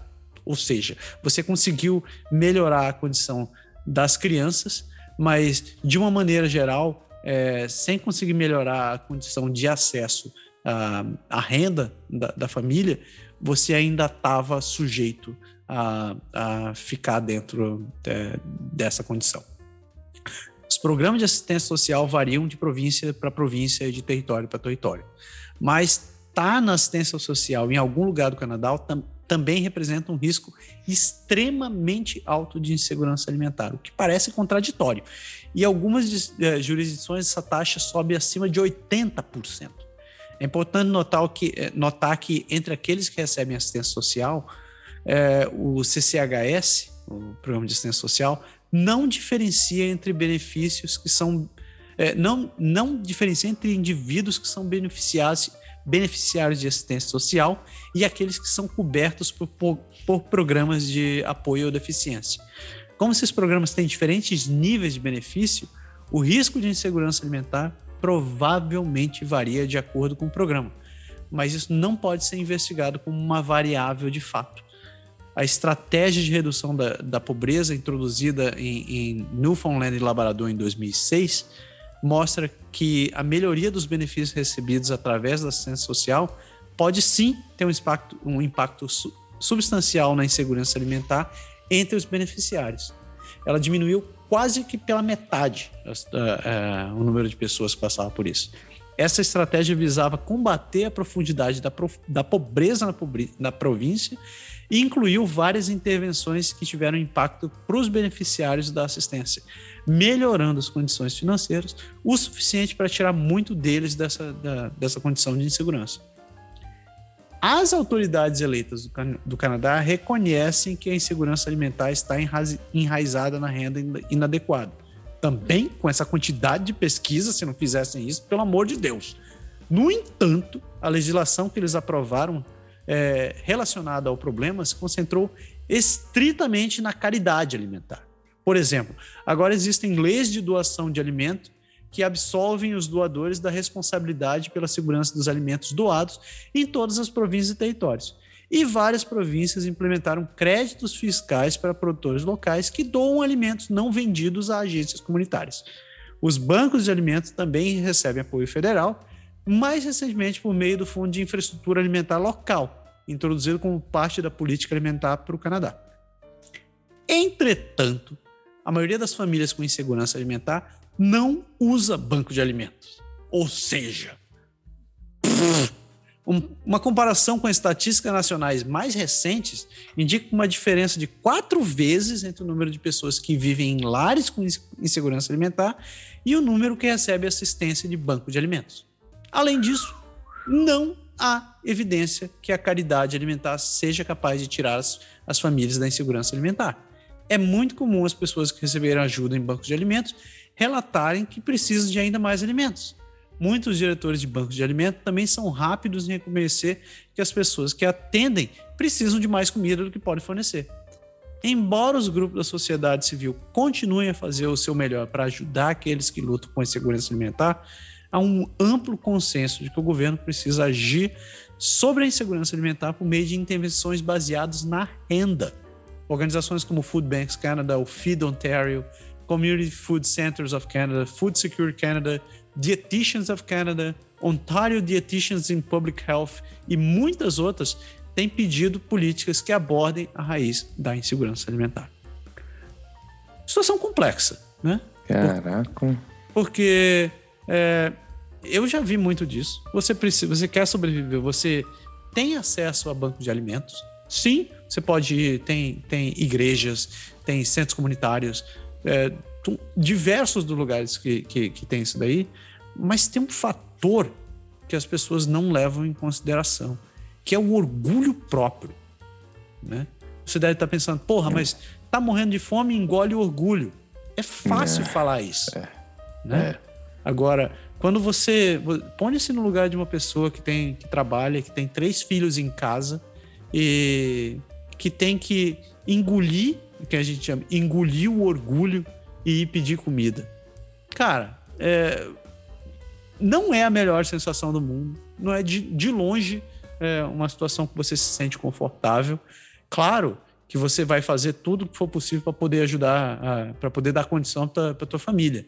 Mas é uma situação muito complicada. Tipo, é, em casos de emergência, em casos de necessidade, sim, você vai apelar para isso. Mas é, enquanto você não tiver numa condição de ser capaz de prover de maneira consistente, isso sim vai ficar te afetando. Não é todo mundo que tem que tem um espírito tranquilo de, de incluir bancos de alimento como forma da tua, da, tua, da tua forma de vida. É você assumir que você dizer, cara, eu não sou capaz de ter um emprego que consiga pagar para poder me sobreviver. Então, é, isso é duro. Aí toca justamente no, no ego do ser humano, né? Que é a coisa mais difícil de aceitar, que você tem que chegar lá e pedir. O ser humano não está acostumado a pedir. Tanto é que é, por isso que é muito fácil doar. As pessoas uhum. gostam de doar, mas pedir é um negócio duro, é um negócio difícil, é um negócio que fala muito com o nosso ego. E falando como imigrante, assim, todo mundo que vem para o Canadá, eu acho que tem um limite do que vai fazer. Todo mundo tem um limite que fala, por exemplo, eu e minha esposa, a gente tinha o nosso plano, fala assim, ó, se eu chegar lá, a gente deu um tempo para tentar se adaptar, vamos passar por. Mas todo mundo tem um certo limite, vai falando, daqui eu não passo. E é muito difícil quando você chega. Eu, no banco, eu, eu fiz muito voluntariado no, no Moação Monreal, que é uma, um organismo que, que justamente trabalha com isso, de banco alimentar. E a gente via a pessoa que ia pegar lá. E, é duro, porque, tipo assim, se o cara já está na rua em situação de itinerância, ele já está mais acostumado com isso. Mas o cara que até ontem, que acabou de chegar na situação, é muito difícil. Então, o cara chega lá e, e pegar aquela caixa de comida, dá uma sensação tipo, cara, onde eu tô falhando? É muito duro, é muito duro. Eu ver situações, conversar com as pessoas lá, e toca muito no, no, no ser humano, que está preparado, está sempre pronto para prover, para fazer. Quando você tem que pedir, isso é muito duro. Assim, tipo, e não tem nada de mal nisso. Se você for olhar friamente, tem gente que passa por essa fase, depois passou, toca o barco, vamos melhorar. Mas é muito complicado, é, é bem, bem, bem complicado isso daí. Enfim. E eu acho que fica mais agravante ainda quando você pensa, você coloca dentro do contexto do Canadá, porque é um país do G7. Né? É. É um país desenvolvido, é um país que tem condição. Um país rico, né? Quando você para para se olhar e você põe, se põe dentro desse contexto, você olha ao seu redor e fala: cacete, o que que eu tô errando? É. você tá nessa condição? É, não é agradável. Uh, o que eu posso dizer? Eu, eu, dei vários, só fechar esse contexto, eu dei exemplo de várias organizações aqui. Uh, enquanto as autoridades não resolvem esse problema de forma, de forma mais coerente, mais profunda, eu recomendo, sim, procure essas organizações, trabalhe uhum. com instituições de caridade, com instituições de caridade, porque tem muita gente que precisa disso, que depende disso daí. É, não só nessa época, não, não escolha uma época do ano para fazer isso daí. Tem, tem gente que doa só no Natal, tem gente só, mas eles estão sempre em necessidade de alimentos e tente se envolver. Né? É, eu acho que é importante, muito importante. Verdade.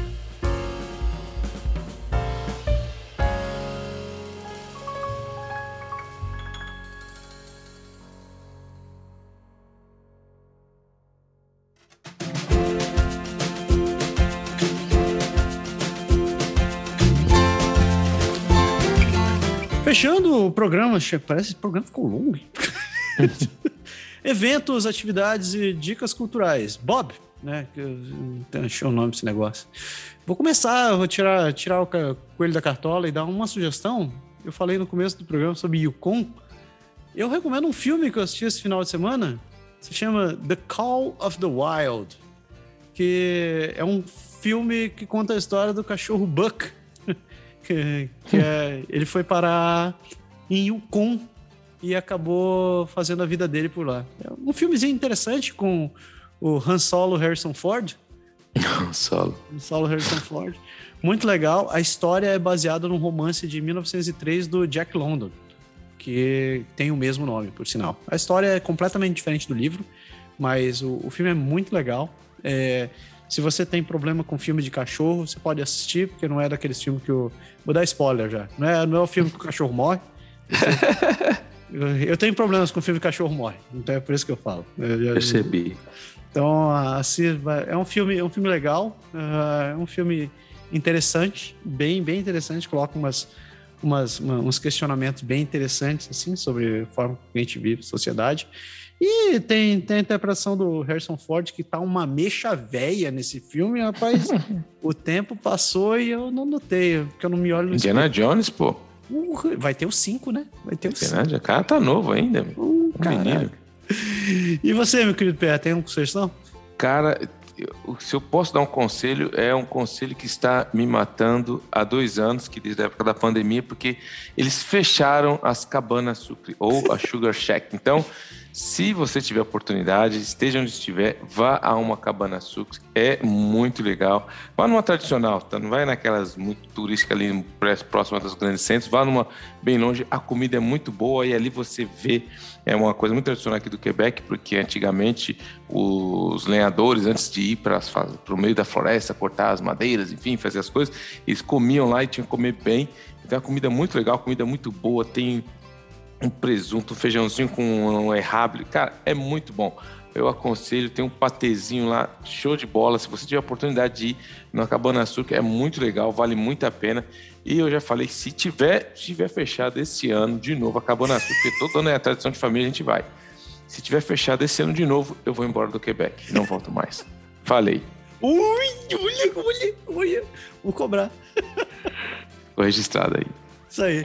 Pessoal, é, muito obrigado pela paciência até aqui. É, é bom estar de volta. Seja bem-vindo de volta novamente, meu querido PR. Tamo junto. Fez falta. É, vá descansar, tá tarde. Pessoas, uma excelente semana para todo mundo e fiquem bem. Valeu. Um abraço.